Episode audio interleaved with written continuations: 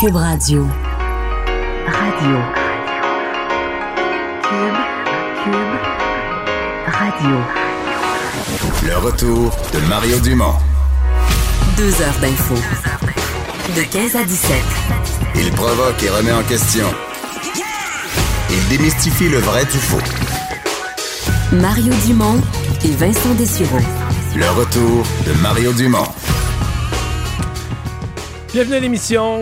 C'est jeudi 23 mai. Euh, on a beaucoup, beaucoup de choses aujourd'hui euh, dans euh, l'actualité. On va essayer de vous résumer tout ça le mieux possible. Je vous dis tout de suite qu'on va parler de boissons sucrées, alcoolisées, alors que ça entre en vigueur et c'est une entrée en vigueur immédiate pour Santé Canada, à telle enseigne que il faut, il faut carrément pour certains commerces retirer des tablettes, des canettes qui y sont déjà. on va aussi parler de de toutes sortes de, de, problèmes liés aux perceptions, entre autres ceux de Ludivine Redding, euh, qui s'est retrouvé il y a une couple de jours, en fin de semaine, avec un rappeur controversé, Emina, et qui aujourd'hui a dû euh, quitter ou a accepté de remettre sa démission de l'organisme euh, Enfant Retour. On va aussi se parler des perceptions reliées au fait que la SPCA euh, a agi dans le dossier du zoo Saint-Édouard. Bon, on parle d'animaux qui auraient été maltraités.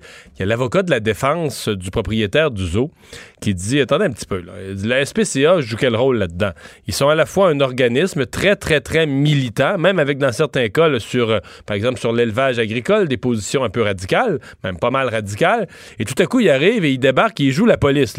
Est-ce qu'ils sont des militants ou est-ce qu'ils sont la police? La police, Greenpeace pourrait pas être la police en matière d'infraction environnementale. On dirait c'est pas acceptable. Ce sont des gens qui sont biaisés. Est-ce que quel est le rôle de la SPCA? Est-ce que la SPCA peut jouer un rôle en pareille matière? Donc, des questions qu'on va se poser. Mais tout de suite, euh, je vous parle du pont Champlain parce que euh, c'est euh, congestionné, c'est compliqué en direction Montréal, donc en partant de la rive sud vers Montréal. Qu'est-ce qui s'est passé? On n'a pas toutes les informations, je dois vous dire, mais pour l'instant, ça semble assez loufoque, merci. Il semble, au départ, on a parlé de matériaux de construction qui avaient été euh, échappés sur le pont Champlain, mais dans les faits, là, on parle davantage de béton ce serait donc du, ciment, ni plus ni moins, euh, liquide, euh, qui aurait été échappé sur le pont Champlain en début d'après-midi. Là, je me permets mes propres. J'ai pas j'ai pas vu le déroulement, là, j'étais pas là, mais quand j'ai entendu ça, ma première réaction, moi, ça a été de me dire euh, ouais ça, mettons la bétonnière, euh, la bétonnière renverse du, ciment sur le pont Champlain. Euh, faut appeler le ministère, faut consulter les autorités concernées. Il y a l'organisme, euh, la société des ponts Champlain, des, ponts Jacques Cartier. il y a le sous-ministre, il y a le ministre, il y a la police, la SQ, la police de la rive sud, la police de. Bon, une fois que tu as parlé à tout le monde, le ciment est pris. le, ciment est figé. Une fois que tu as parlé à tout le monde, le ciment est pris. Fait que tu plus capable de l'enlever. Parce qu'on se comprend que du ciment liquide, tu as quelques minutes pour agir. Mais là, bon, c'est moi qui est méchant, c'est moi qui fais des farces, c'est peut-être moi qui a eu trop l'occasion de côtoyer des gouvernements euh, dans ma vie. Mais donc, je vous dis tout de suite, les avertissements officiels. Allons-y, des avertissements officiels. La Société du Pont Champlain, du Pont Jacques-Cartier dit deux voies fermées en direction Montréal suite au déversement de matériaux euh, sur le Pont Champlain. Il y a Exo, donc la compagnie responsable de tout le transport en commun dans la grande région Montréal, Exo Vallée du Richelieu, qui dit des retards sont à prévoir pour toutes les lignes qui transitent par le pont Champlain en raison de la fermeture de deux voies sur trois en direction de Montréal, occasionnée par une entrave. Donc voilà, euh, on va probablement parler à un journaliste un peu plus tard qui est sur place ou qui est aux abords, euh, voir qu'est-ce qui se passe là-bas. Mais disons que c'est euh, bon. Je pense que en résumé là, il y a personne qui va être indifférent à cette nouvelle là tous ceux qui empruntent pas le pont Champlain puis qui n'ont pas emprunté le pont Champlain vont trouver ça drôle que du ciment ait été échappé puis que le ciment a figé puis là ça prend des pépines pour casser un morceau de ciment sur le pavé. Puis ceux qui prennent le pont Champlain trouveront rien de drôle là-dedans parce que ça risque de compliquer hein, la circulation pour ceux qui ont euh, l'obligation de passer par là. Donc, je vous en parlais en ouverture d'émission. Euh, Ludivine Redding euh, n'est plus ambassadrice d'Enfants Retour, l'association qui unissait l'organisme Enfants Retour et cette comédienne célèbre euh, très célèbre pour la série Fugueuse est terminée. Euh, la, jeune femme m'en a fait l'annonce ce matin. Elle a utilisé sa page Facebook pour annoncer ça, mais clairement, c'est à moitié de son propre gré. Je pense que, comme on dit, elle a accepté de remettre sa démission. Si elle a accepté de remettre sa démission, c'est que ça lui a été demandé parce qu'elle s'est retrouvée sur scène avec le rappeur Emina, le rappeur ah, qui, disons, qui est assez controversé, qui a été euh, accusé, en tout cas enquêté, accusé. Il n'a pas été condamné euh, pour des actions reliées justement au thème dans Fugueuse, au fait d'abuser des, jeunes femmes, de proxénétisme et autres. Euh, bon, les poursuites criminelles sont, sont tombées, mais l'artiste avait été accusé de proxénétisme en Ontario, de possession d'armes prohibées à Montréal. Est-ce que le fait qu'il a été exonéré de ces accusations-là rend ça moins grave? Pour moi, c'est pas tellement ça. Pour moi, la question plus compliquée, c'est qu'est-ce que Ludivine savait? Qu'est-ce que Ludivine Redding savait? Moi, j'ai l'impression qu'il n'y avait pas grand-chose de planifié de son côté. Ce qu'on comprend, c'est qu'elle était, euh, elle, était près de la scène où il y avait ce spectacle, le Festival Métro Métro de Montréal. Euh, bon, a été appelée à monter sur scène, que tout ça s'est fait d'une façon un peu spontanée. Euh, probablement trop spontanée pour qu'elle puisse prendre la pleine mesure de quel est ce, personnage, qu'est-ce qu'il a fait? Donc, elle a, disons, manqué de prudence compte tenu de son rôle. Ceci dit, j'ai l'impression qu'Enfant Retour perd une porte-parole comme ils en auront plus, là. Enfant Retour perd une porte-parole euh, connue, appréciée, crédible en la matière. Et excusez-moi, moi, j'ai eu la chance, je la connais pas beaucoup, j'ai eu la chance de la rencontrer une seule fois, mais je l'ai entendu en entrevue, je l'ai rencontré une fois, tout ce que j'ai vu. Euh, c'est une fille sérieuse, c'est une fille bien intentionnée. Donc, je pense pas, mais est-ce que, c'est toujours la question, est-ce que l'image, est-ce que l'image est trop forte? Est-ce qu'à l'interne, l'image brassait trop? Peut-être. Peut-être que oui, mais euh, chose certaine, euh, je ne pense pas que. Euh, je pense que Ludivine va continuer à avoir une, carrière. Je pense qu'on va lui pardonner ça, mais je pense qu'enfant retour n'aura plus une porte-parole de cette qualité, n'aura plus une porte-parole pour faire porter son message autant. Mais bon, on voulait. On est quand même, je comprends, on est quand même en 2019 dans un univers de perception, dans un univers de perception ultra sensible. Donc, euh, euh, Ludivine Redding n'est plus ambassadrice d'Enfants Retour. Opération antidrogue majeure euh, ce matin. Il semble que selon les informations, selon les gens qui connaissent bien le domaine, c'est un membre assez influent des Hells Angels ou un membre devenant de plus en plus influent des, des Hells Angels qui est dans la mire de cette enquête antidrogue. le dénommé David Lefebvre serait un des suspects ciblés par toute une série de perquisitions. il y en a eu dans les cantons de l'Est, il y en a eu sur la rive nord de Montréal. donc, ce type semble-t-il, aurait pris pas mal de galons dans les Hells Angels au cours des dernières années. Donc, au lever du jour, blitz de perquisition, 130 policiers qui visitaient 18 euh, endroits. Euh, les, euh, les, policiers qui semblent vouloir empêcher, on parle d'une nouvelle génération chez les Hells Angels, on parle d'une nouvelle génération assez, euh, assez dégainée, là, hein, assez agressive, assez prête, prête à aller sur la place publique, prendre le. Prendre, on dit, le, pavé. On a vu ce mariage à Montréal, entre autres. Le type en question, Lefebvre, là, bon, avait été déjà arrêté dans une opération précédente, dans l'opération Shark, mais la dernière fois qu'il a été derrière les barreaux, c'était euh, à, la suite d'une altercation qui a eu lieu à Québec en juillet, à l'été 2016, après un gala de boxe, alors qu'il a, cassé la gueule un gars, il a cassé le nez, des dents, etc. Et donc, s'était retrouvé à ce moment-là derrière les barreaux pendant une période, en fait, avait eu une peine de 15 mois. Mais là, euh, donc aujourd'hui, pas d'arrestation. Mais disons la police, appelons ça, la police fait sentir sa, présence, fait sentir son souffle dans son cou. Fillette euh, de Granby, ce qu'on a, celle qu'on a appelée l'enfant martyr de Granby, euh, le couple euh, qu'on devait comparaître ce matin. On nous avait dit du côté du DPCP que cette date du 23 mai était probablement la date à laquelle, avec la, nouvelle comparution, on allait pouvoir compléter les mises en accusation parce que, dois-je vous le rappeler, les accusations qui pèsent contre la belle-mère, la conjointe du père, contre le père lui-même, sont toujours des accusations qui sont basées sur le fait que euh, la petite était vivante. La petite était aux soins intensifs, en bien mauvais état, mais que la petite était toujours vivante. Or, euh, elle est, en fait, c'est pas compliqué. ces gens-là avaient comparu euh, au palais de justice, en milieu d'après-midi, puis je pense que la petite est décédée vers les 17 heures, là, ou quelque chose comme ça. Donc, après. Depuis ce temps-là, on se dit, mais là, c'est plus la même affaire, c'est plus le même crime, ça ne peut plus être les mêmes chefs d'accusation.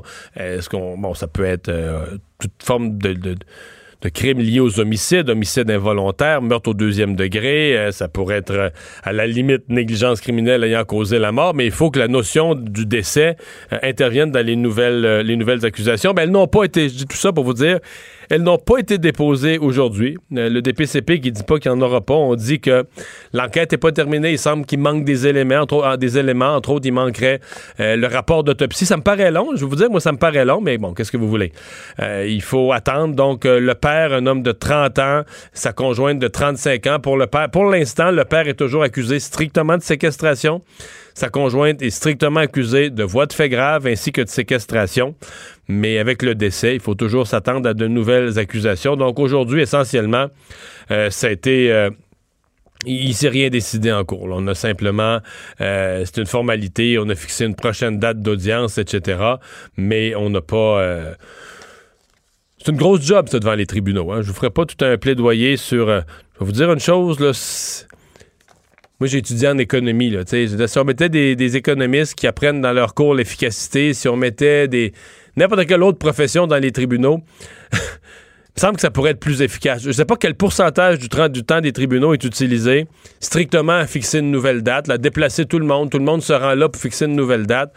C'est l'affaire la plus... Avec la technologie en 2019, euh, c'est l'affaire la plus euh, inefficace au monde. Mais bon, on se rend, nous, dans les médias, on dirait que j'étais pas conscient de ça avant d'être dans les médias. Là. Oui, on entend ça, mais c'est tout le temps ça. Ah, ils se présentent au tribunal aujourd'hui, ah, ils feront rien. Ils vont fixer une nouvelle date, ils sont pas prêts. Ah, qu'est-ce qu'ils vont faire?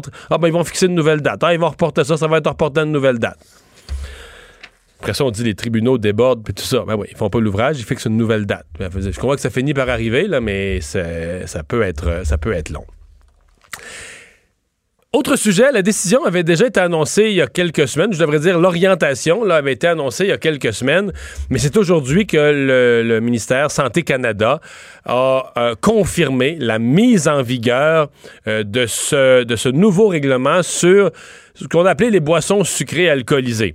Euh, celle qui a fait la manchette étant le Fucked Up, mais il y en a, plusieurs autres. Euh, bon, pourquoi Fucked Up a fait la manchette? À cause du décès d'Athéna Gervais, jeune fille qui est décédée euh, noyée, mais bon, noyée parce qu'elle était ni plus ni moins qu'intoxiquée, sans connaissance, la tête la première dans un ruisseau qui était derrière son école à Laval. Et donc, on avait su ensuite qu'elle avait consommé à grande vitesse des grosses canettes de de cette euh, boisson sucrée, donc il n'y a pas nécessairement, dont, on dit que le sucre fait oublier un peu le taux d'alcool, mais qu'il y avait des taux d'alcool très élevés. Donc aujourd'hui, euh, on fait entrer en vigueur ces nouvelles normes. C'est-à-dire que plus la canette, pour les grosses, grosses canettes, là, euh, qui, sont, quasiment grosses comme une bouteille de vin, il faudra que le taux d'alcool soit très bas, sous les 4% mais plus la canette rapetisse, plus on autorise un taux d'alcool qui qui peut être élevé. Euh, le père d'Athéna Gervais, euh, Alain Gervais, lui dit euh, il y a un grand pas de fait dans la bonne direction. Bon, on se pose encore des questions sur la publicité, la façon de le faire, qui s'adresse aux jeunes. Les critiques les plus sévères sont venues d'Éduc Alcool. Et on va parler tout de suite au porte-parole, Hubert Sassi, directeur général d'Éduc Alcool. Bonjour, Monsieur Sassi. Bonjour. règlement, quand même, c'est beaucoup plus sévère qu'avant. C'est pas assez pour vous? Ben, c'est-à-dire que depuis un an, on a assisté à une merveilleuse mascarade de, un soi-disant, une soi-disant consultation à ce sujet.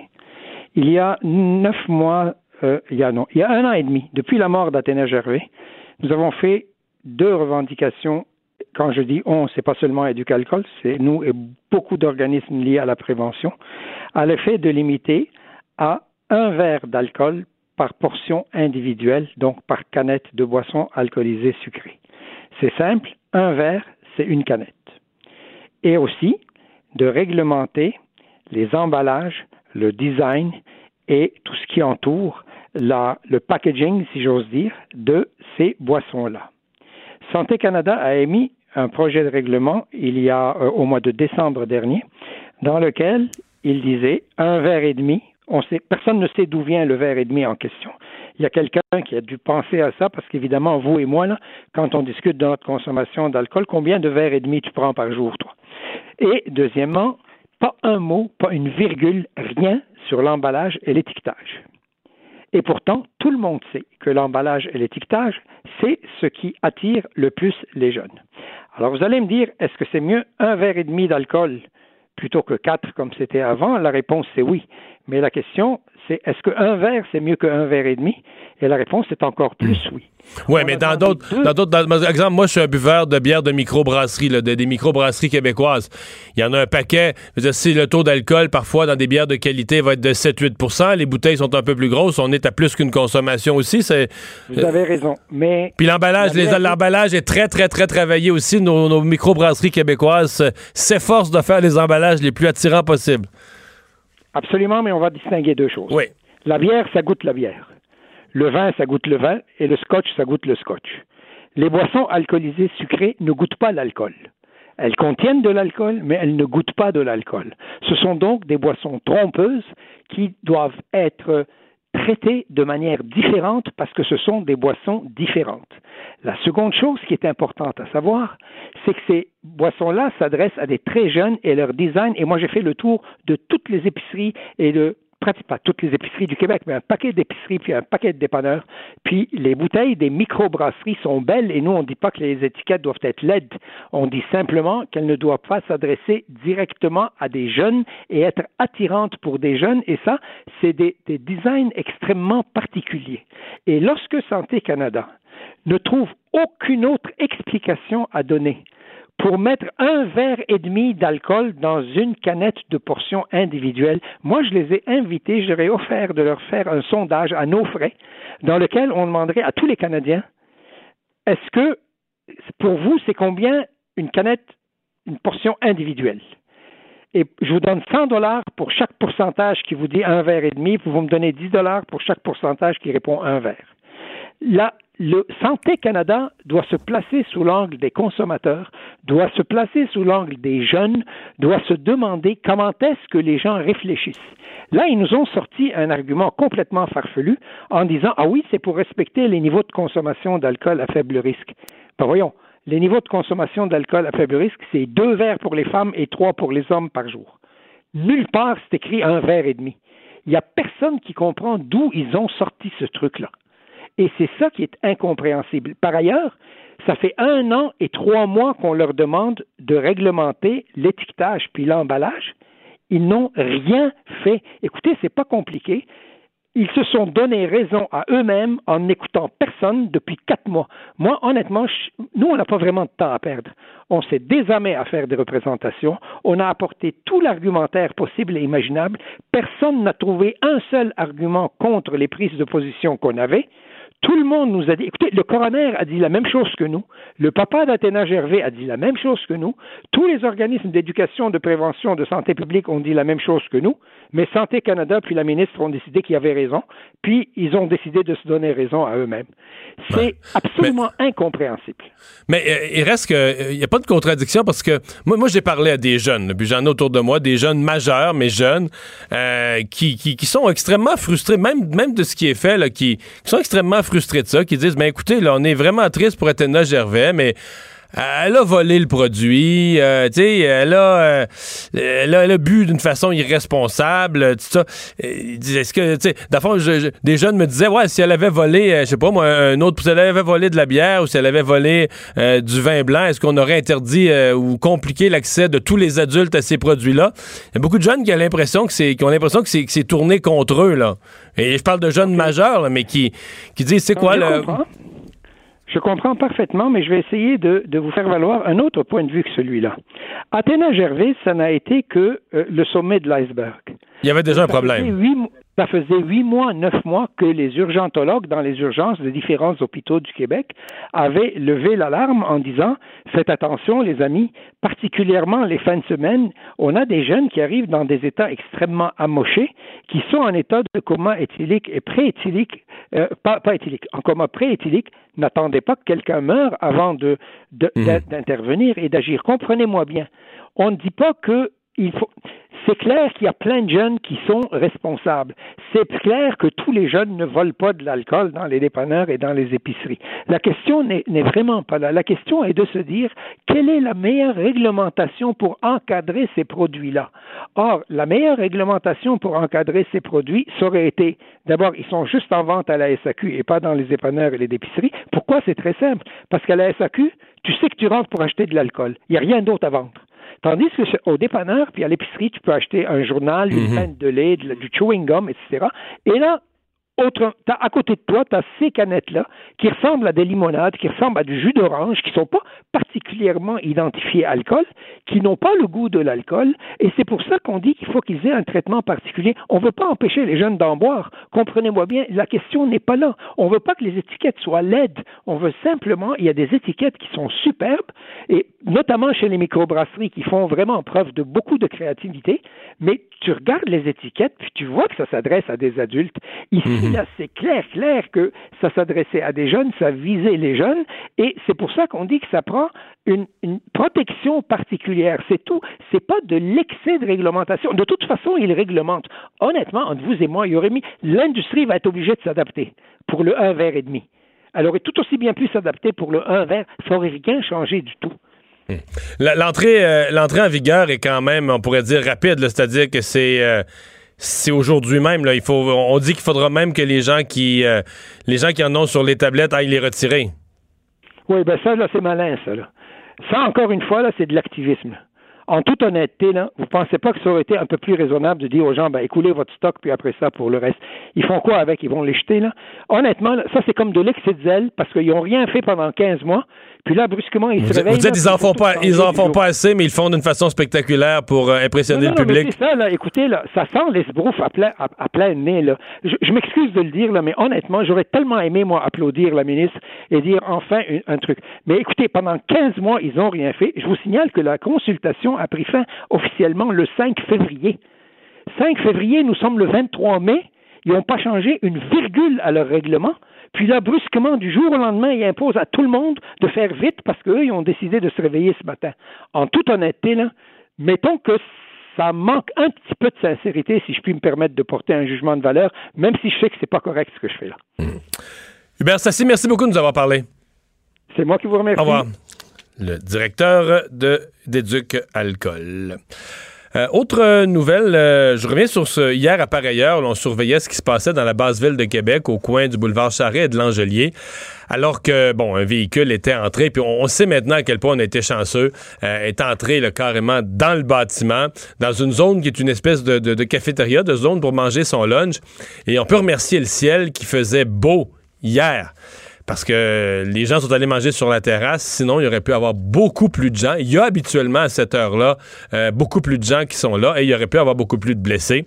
Euh, au total, on a eu 12 blessés. Euh, si on en reparle aujourd'hui, c'est que, bon, on ne savait pas qu'est-ce qui s'était passé hier, on ne le sait toujours pas. Euh, selon les informations à cette heure-ci, euh, il semble bien que le conducteur n'avait pas les facultés affaiblies. Donc c'est euh, ce qui est affirmé là, par les premiers éléments de l'enquête de la police de la ville de Québec. Le conducteur n'avait pas les facultés affaiblies. Reste bon, l'hypothèse d'un malaise encore considérée, mais on parle aussi d'une infraction au code de la route qui pourrait être importante. Est-ce que le type allait à grande vitesse? Semble que c'est une, une possibilité. Mais je vous, je vous reprends les cinq faits tels qui se retrouvent dans le journal les cinq certitudes. Le véhicule circulait à vive allure sur Charret en direction est. Il de sa trajectoire pour une raison inexpliquée. Poursuivi sa course en sens inverse. Bon. Euh, a utilisé le sens contraire quelque part entre les rues du Rocher et Victoria, donc s'en allait à l'envers sur un boulevard urbain. L'accident entre les deux voitures donc, est survenu à l'intersection Saint-Vallier et Charret. Après l'accident dans la courbe, les voitures ont franchi le terre-plein central avant l'impact final sur l'immeuble et un incendie éclate euh, dans l'immeuble. Évacuation complète de l'immeuble. Et là, on raconte la panique qui a sévi euh, par la suite. Donc, on essaie. L'enquête se poursuit, mais on veut vraiment comprendre pourquoi il y a, il y a un élément de conduite automobile. Je veux dire, c'est pas c'est pas un bête accident, il y a quelque chose. Donc, on, a, on semble avoir exclu donc l'hypothèse des conduites avec les facultés affaiblies. Mais euh, il y a différents autres, euh, différents autres éléments euh, qui, sont, qui sont regardés. je vous parle aussi de Facebook. Facebook qui estime que 5% de ses comptes actifs sont faux. C'est donc une méga opération. Je dois vous avouer que c'est vraiment énorme. Le groupe Facebook a désactivé, ils disent, euh, aurait désactivé 1,2 milliard de comptes dans le dernier trimestre 2018. Euh, 2,2 milliards dans les trois premiers mois de 2019 au total. Donc, on dit euh, il y a des attaques informatisées d'acteurs malveillants, donc des espèces de systèmes de hackers qui créent des groupes en rafale, etc. Mais donc, beaucoup, beaucoup, beaucoup de faux comptes sur, euh, Facebook euh, qui dit vouloir faire du ménage là-dedans pour ne garder que des euh, vrais comptes. On le sait, dans la, propagation des, fausses nouvelles, etc., euh, les faux comptes étaient beaucoup utilisés. Donc, euh, c'est pas quelqu'un. Des, des gens, des gens peuvent partir d'un autre pays pour essayer d'influencer, créer des fausses personnalités, font transiter leurs nouvelles, font partager leurs fausses nouvelles par là. Donc, Facebook qui s'est fait demander de faire un ménage là-dedans et qui semble en voie de le faire. C'est l'heure de la chronique de JT. Qui a dit quoi? La politique en 280 caractères.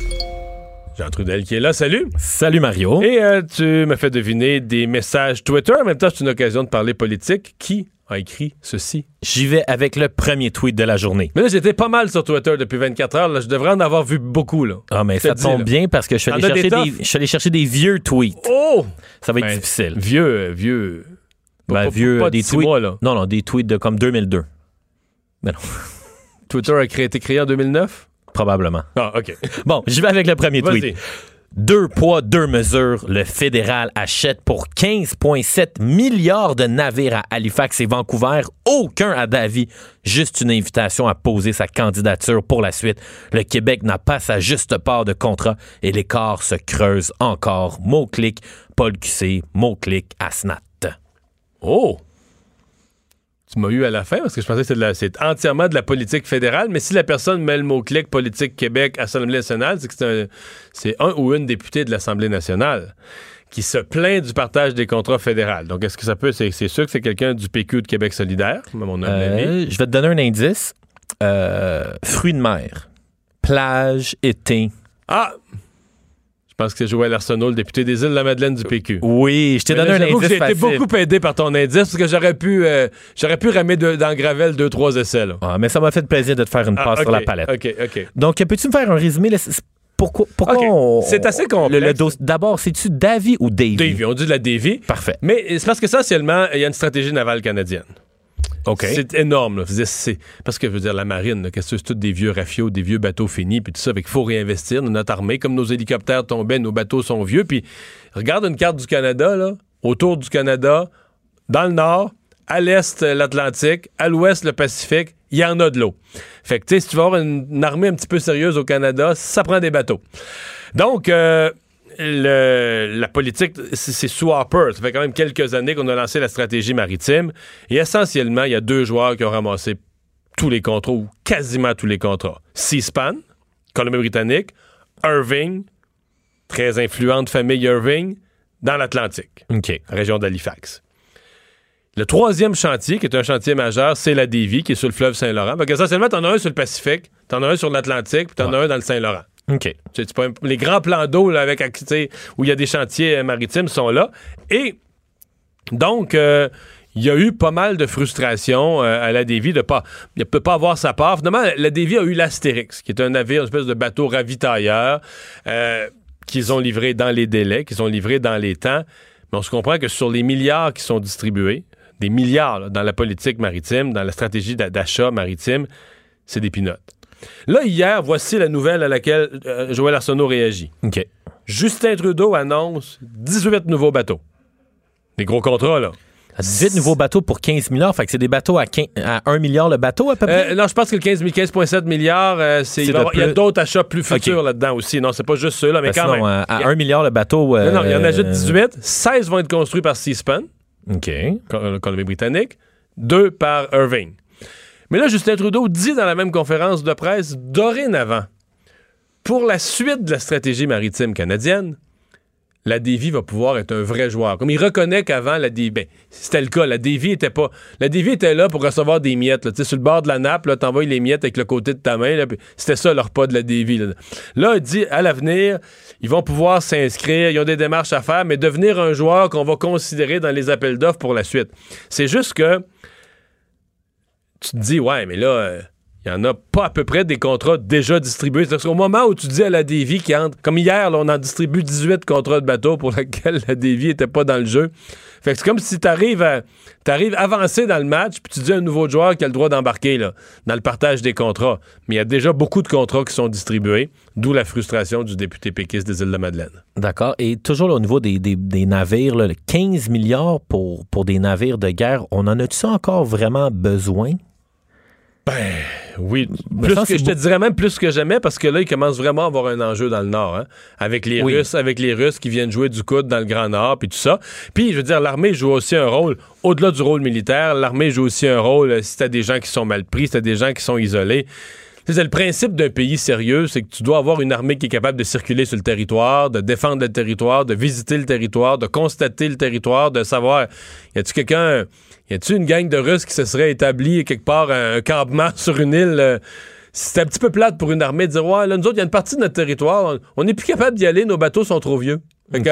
Peut-être qu'il y a un campement russe qui est installé là, on n'est pas capable d'aller vérifier. Là, bon, je comprends qu'il y a les satellites puis il y a d'autres choses qui caricaturent un peu, mais c'est juste que c'est comme une base. Et l'équipement, mais il y a eu un point de rupture au Canada, ça avait plus de bon sens, l'équipement militaire. là, on était rendu au fond du baril. Donc, euh, On avait mais quasiment quand même. des arcs et des flèches. Oui, mais en, en même temps, euh, le gouvernement canadien dépense ces milliards-là, mais peut-être à, l'exception de l'achat de quelques pièces, tout l'argent reste au, tout l'argent reste au Canada.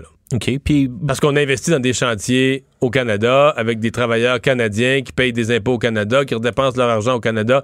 ça crée de l'emploi. Oui, oui, oui. L'argent reste dans le pays pour l'essentiel. Est-ce qu'on a les chiffres du salaire des patrons des entreprises comme Irving ou euh, C-SPAN? C'est-tu des Non. gars qui font euh, Ben non, on a peut-être- 230 000 annuellement ou c'est des gars qui font 2,5, 5 Ben, millions? moi, dans la famille Irving, là, euh, c'est même, je pense même plus que les salaires sont importants tellement. Hey, ça vaut combien, là? Je sais pas. Je vais faire une recherche vite, là. On, on en reparlera là, demain si tu veux. Ah, tu vas voir que ça va être. Quand tu passes-moi l'autre, je vais écouter l'autre, je vais faire ça en même temps. Tweet numéro 2. At Maxime Bernier. Merci de préciser votre pensée, sinon je vous précise la mienne. Je travaillerai personnellement et activement contre vous aux prochaines élections. Mot-clic avortement, mot-clic pro-choix, mot-clic mon utérus m'appartient, mot-clic Paul Cannes, mot-clic Paul QC. Je pense que c'est la députée libérale Marie Monpetit. Oui, La Mario! députée de la circonscription de Maurice Richard. Celui-là, je l'ai vu passer. Ah, c'est ça, c'est un tweet qui est un peu plus vieux, mais bravo, tu l'as. D'un coup, Oui. un point à 100% pour Et toi. en le trouvant, j'ai quand même trouvé aussi la troisième famille la plus riche au Canada. Et c'est la famille Irving? qui valent combien? Là, je me fie à Wikipédia. Là. C'est pas, je dis pas que c'est la, la, la, la source la plus béton au monde tout le temps, mais c'est vraiment. Prenons ça comme un estimé valable. Donc, Archer, James, John Irving, là, les frères Irving. Ouais. Ah, ça doit valoir. Ben, s'ils font de la. Ah, ça doit valoir au. Ben, peut-être, je sais pas, 800 millions. 8 milliards et quart. Eh boy, j'étais même pas proche avec mon 800 millions. Euh, pour être précis, là, 8 mi- 8230 millions. OK. Fait que grosso modo, le salaire de leur serviteur, C'est pour ça chauffeur que tu- personnel, doit ressembler au salaire du Non, président d'Hydro-Québec. En fait, la vérité, c'est que tu t'occupes plus. Rendu là, tu t'occupes plus de leur salaire, là, tu comprends? Ouais, ouais, c'est plus comme. vraiment. Ouais, c'est ça. Oublie ça, oublie leur salaire. OK. Tweet numéro 3. Euh, J'ai déjà parlé de ce député, Ouais. mais il a fait un tweet vide. Un tweet vide. Tweet vide, il a juste partagé le lien d'un article. Le titre de l'article était le suivant. Denis Tardif remet plus de 90 000 à des organismes de sa circonscription. Ça vient du site Info Dimanche. J'ai choisi ce tweet parce que d'abord, moi, quand j'ai veux vu ça... commenter le tweet. Mais, Mais- moi, je pense que c'est Denis Tardif lui-même qui a retweeté sans commentaire un article de journal qui le faisait bien paraître. Effectivement, c'est le Info Dimanche. Puis c'est Denis Tardif, le député de la CAQ. Euh, c'est juste que moi, quand j'ai lu ça, j'ai vu, ah, OK, fait que ce, ce monsieur-là, ça doit être un riche homme d'affaires. Il a donné 90 000 de sa poche. Et j'étais comme, ah, c'est, c'est rafraîchissant de voir un homme politique qui fait un don. compris que c'est issu de différents programmes gouvernementaux. là. Mais c'est ça, j'ai trouvé la, la rédaction du texte un petit peu. Ah, Lis-moi le d'or, euh, avec ce commentaire-là, lis-nous le texte, là. Fait que le titre de l'article sur le Info Dimanche, c'est Denis Tardif remet plus de 90 000 à des organismes de sa mais ciscom- Le voyons, verbe clé, le verbe clé, c'est remet. Remet, là, tu comprends que c'est au nom du gouvernement. Habitue-toi. Ah ouais? Remets, ouais. OK, bon, ben ça, c'est une erreur Si de, junior. Non, mais si c'était écrit donne, ça porterait plus. Mais quand tu dis remet, tu comprends qu'il remet des chèques euh, dont le signataire, c'est le ministre des Finances du Québec. Bon. Avec l'argent qui a été fourni par Bibi. Ouais. Mais en Bibi général, moi, puis les autres. je pense que Denis Tardif, il pourrait avoir un petit cours là, de réseaux sociaux Ah 2.0. Mais habituellement, quand, les, quand les, les politiciens font des tweets genre, il aurait dit, tu sais, très fier que mon Ah, tu parti rajoutes, poli- tu, veux dire, euh, tu rajoutes là, un, petit, un petit commentaire. Hey, Ouais. la question du public? On y va avec ça.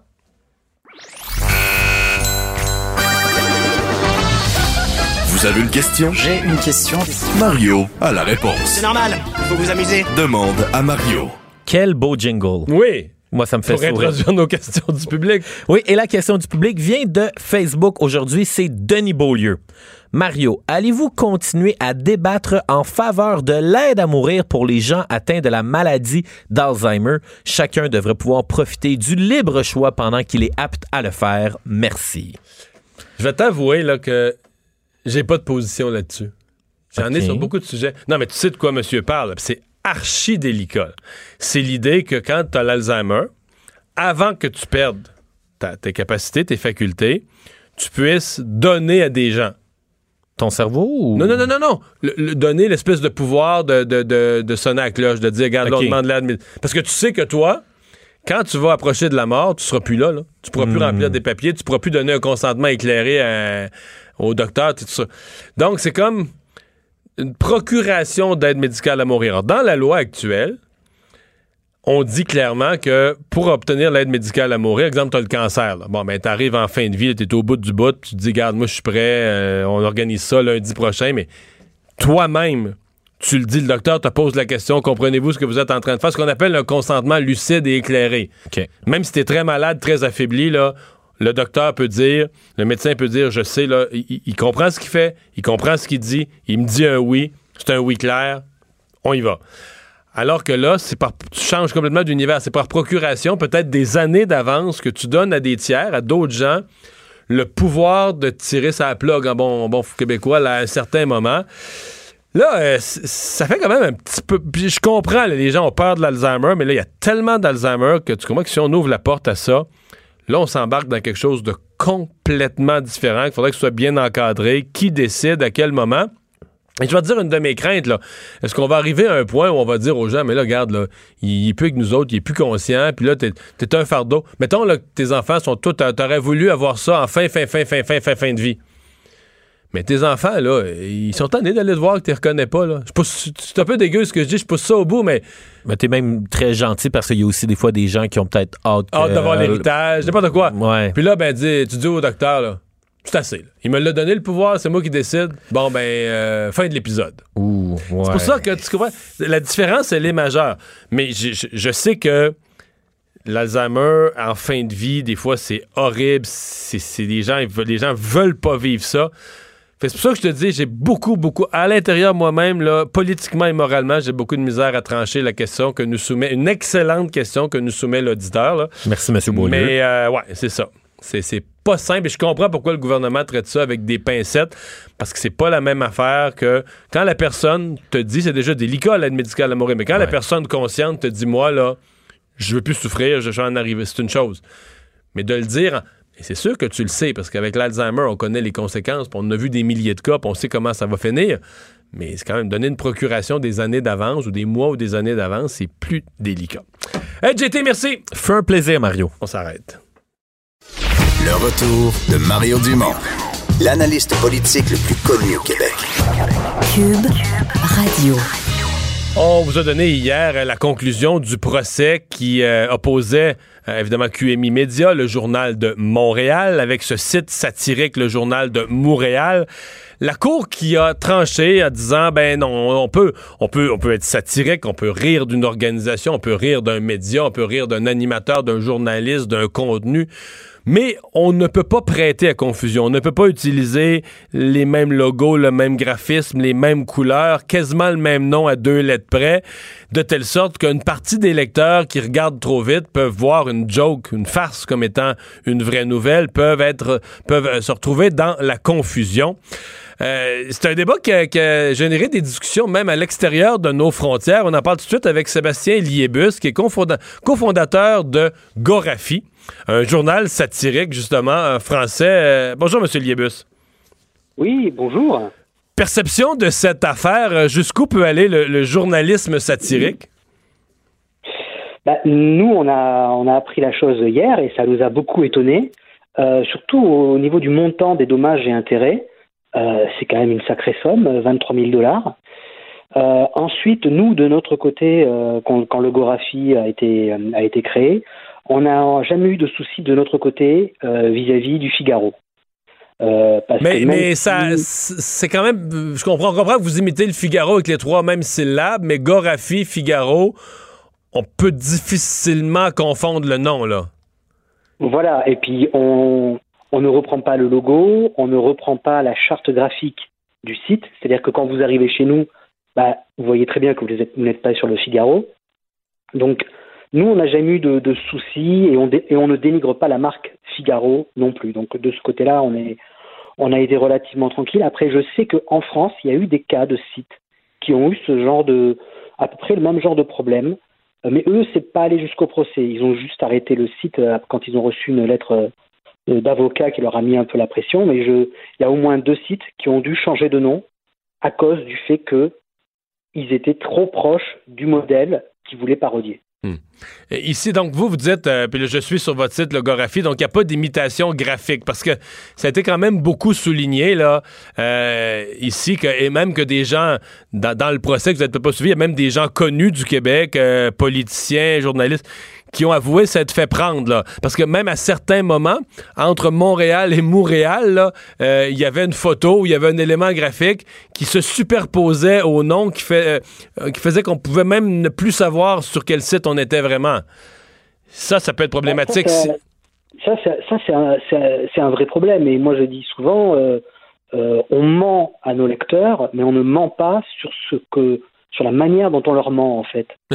Donc nous, on a, on a toujours été très très honnête dans notre manière de mentir.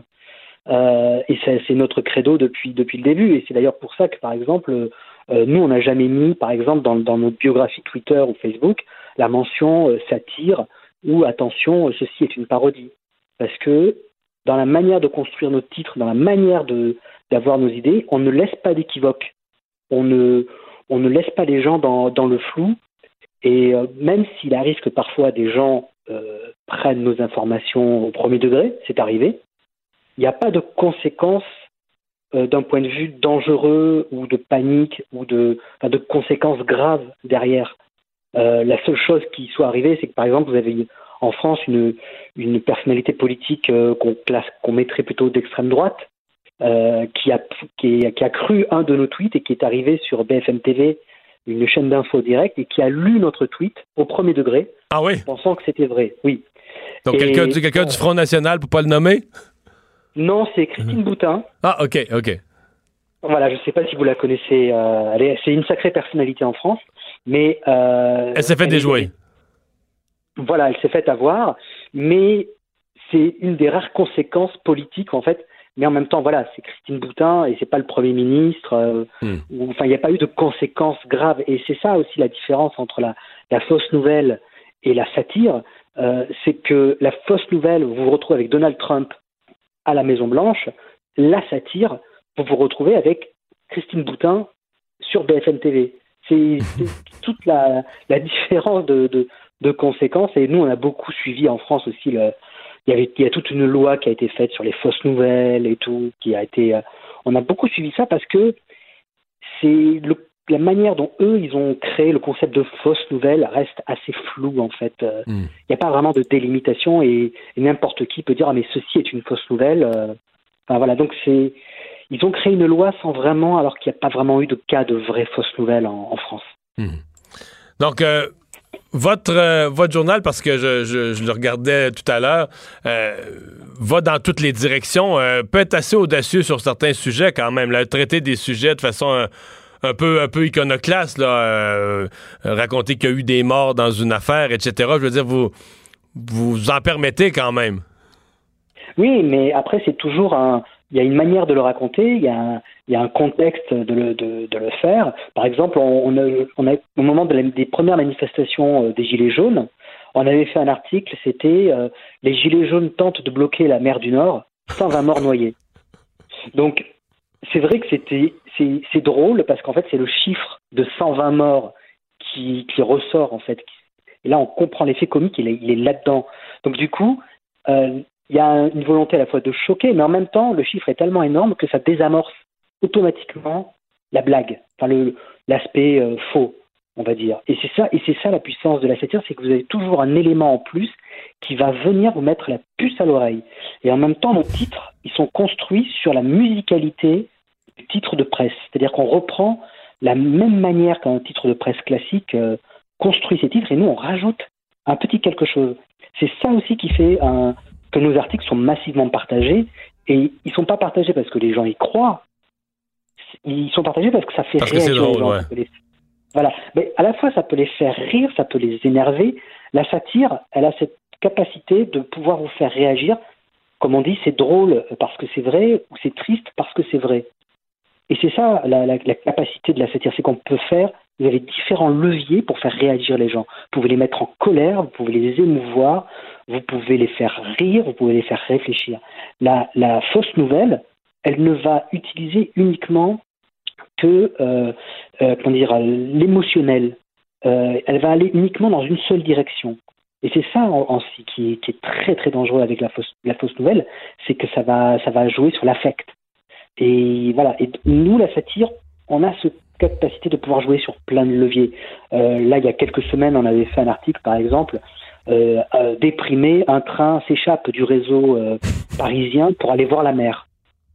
La- L'article a beaucoup marché, mais ça ne veut pas dire que des gens ont Ouais. cru qu'un train s'était échappé. Là, je vois un de ceux qui a le plus marché dans le dernier mois, c'est son grand-père le regarde depuis les cieux, pile au moment où il se rend sur un site pornographique. Oui. Mais c'est ça la, la, la capacité à se dire, c'est qu'on on peut faire des articles à la fois sur la vie politique ou la vie internationale, mais en même temps sur la vie quotidienne. Ouais. Donc, Et- mais, euh, mais avec un titre, un titre qui est rédigé de la même façon, la, la- la construction du titre de la même façon que le font les, les- les- les journaux ou les magazines. Exactement. Et c'est un, c'est un travail qui est très très long, qui est très très dur, euh, mais on arrive justement à saisir cette petite mécanique et euh, donc on est on est assez content d'a- d'a- d'avoir réussi à, à mettre ça en France parce que ça existait énormément dans les pays anglo-saxons. Euh, Vous avez The Onion euh, aux États-Unis, Ouais. très très connu. Et, euh, et donc nous, on est un peu le cousin de The Onion. Euh, et donc c'est un style d'humour qui est particulier, qui n'existait pas en France, qui avait différents. Il y avait un peu de ce genre de site, mais qui était plus dans la fausse nouvelle qui existait auparavant. Est-ce que, vous avez des anecdotes? là? Ben, je comprends que là, il y a accidentellement une députée qui s'est fait prendre, mais est-ce que vous avez des anecdotes à constater qu'il y a une, je vais le dire un peu crûment, là, mais qu'il y a une partie du public qui est trop idiot pour faire la part des choses ou qui peut même pas reconnaître que c'est une farce ou qui, qui, qui, qui, qui se trouve choqué, outré? Est-ce que ça vous arrive de devoir euh, patauger Oui, là-dedans? ah oui, oui.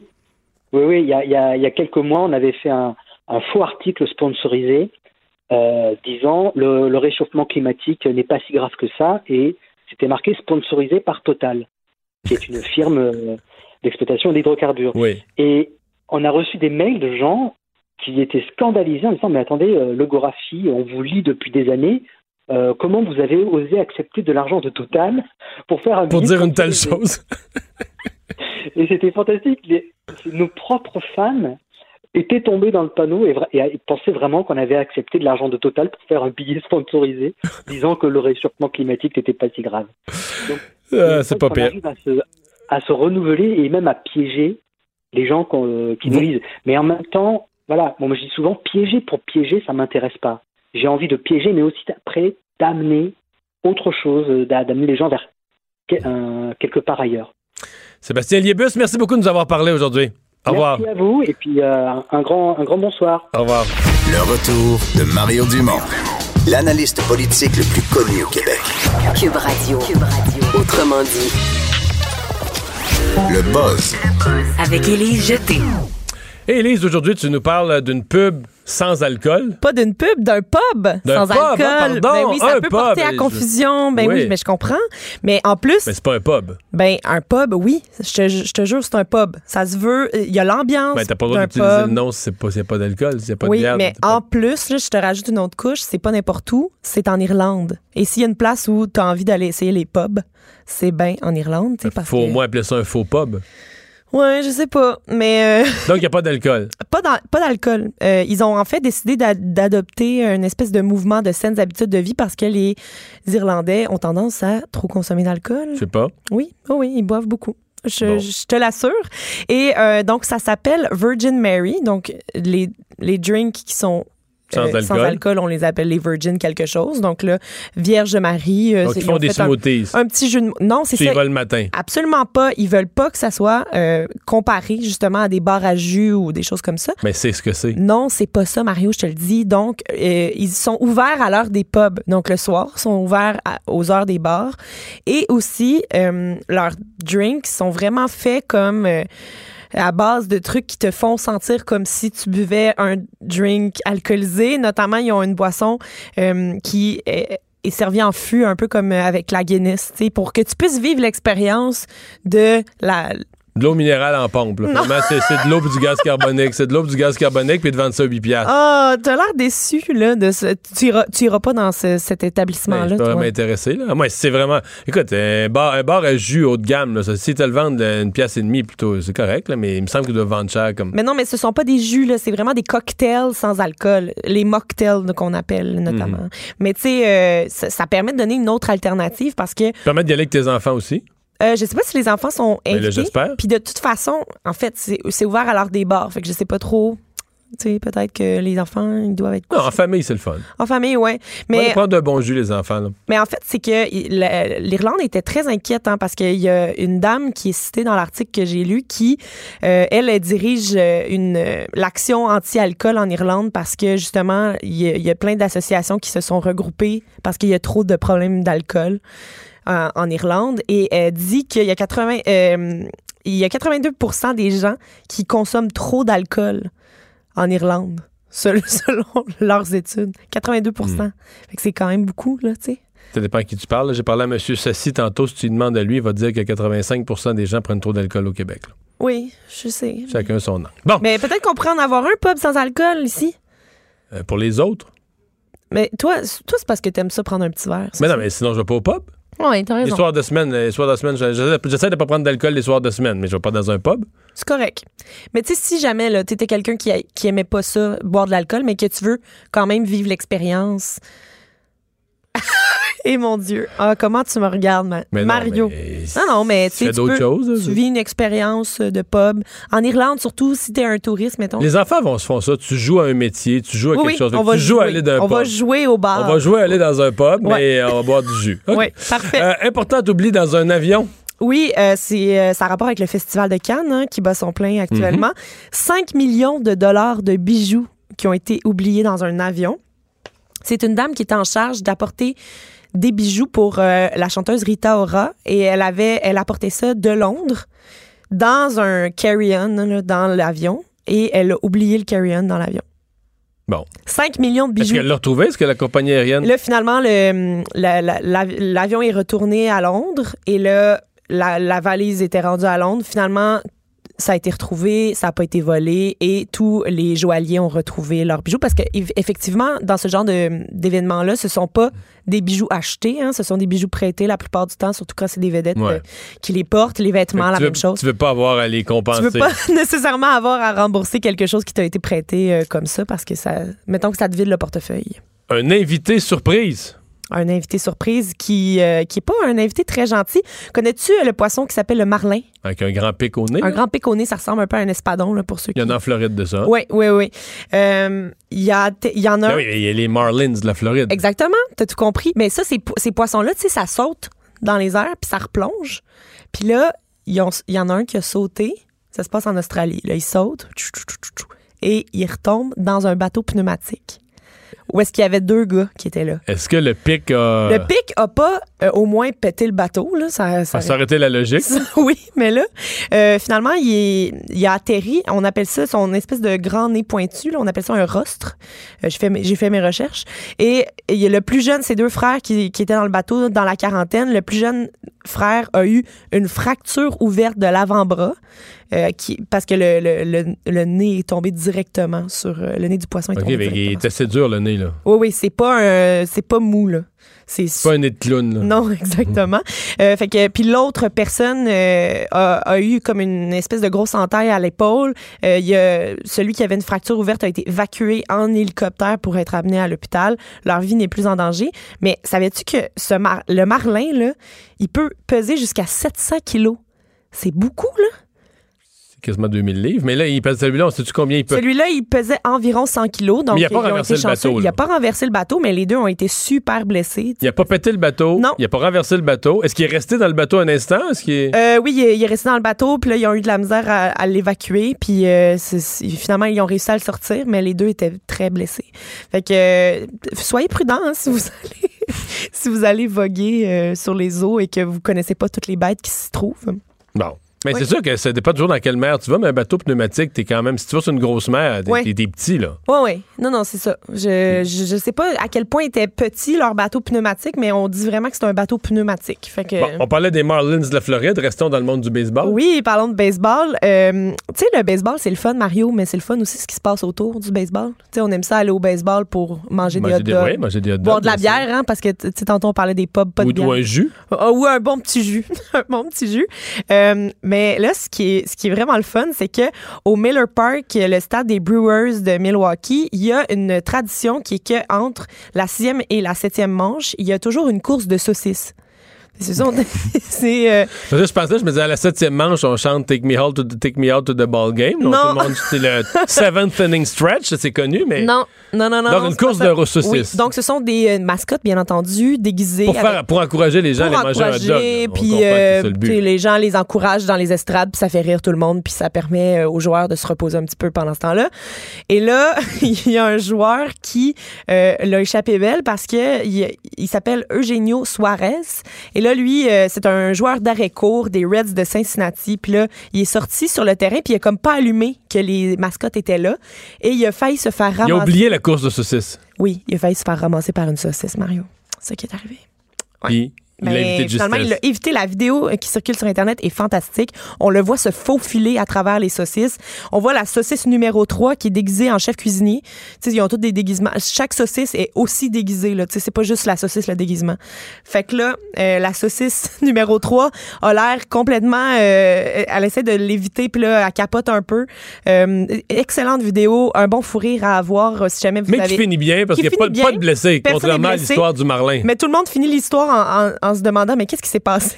Tout le monde se regarde en voulant dire mais qu'est-ce qui s'est passé? Mais une course de saucisses, ça vaut quand même la peine. Là. Moi, j'aimerais ça regarder ça. Je joue à la balle molle, moi, la fin de semaine. Ah oui? Ouais, j'aimerais Mais ça. là, ça te ferait quelque chose à introduire dans ton- entre ouais. la sixième et la septième? J'aimerais ça qu'il y ait des courses de saucisses. Je vais, je vais travailler là-dessus.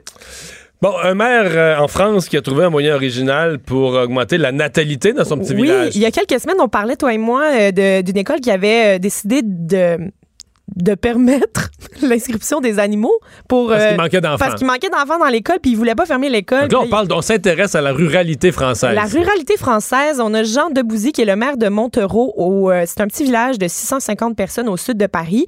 Et euh, lui, il a dit il faut stimuler le taux de natalité locale. Donc, il a décidé de distribuer du Viagra. Une des, une des solutions serait peut-être de, de faire jouer à la radio locale la chanson de Rock et Belles Oreilles Repeuplons. Oui, ça, ça être ça. ça être ça. Mais il a trouvé autre chose. Il a trouvé autre chose. Donc là, lui, euh, il, a, il a déclaré qu'il allait fournir des boîtes de Viagra gratuits aux hommes de son village, les hommes âgés entre 18 et 40 ans, là, tu sais, en âge de fertilité. Ben, non, Il fournit pas le Viagra aux vieux, mais ben fournit... non, mais c'est ça. C'est vraiment écrit euh, pour les concitoyens âgés de 18 à 40 ans parce qu'il veut que ces gens-là fassent des enfants.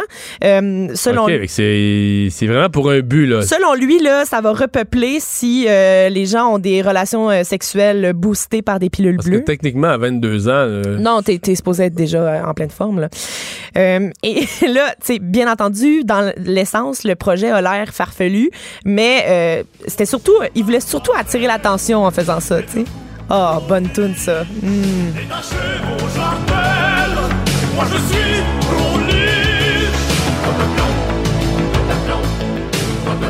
Moi, je pense que ça aurait marché, ça aussi. Moi, je pense que ça aurait marché, ça aussi.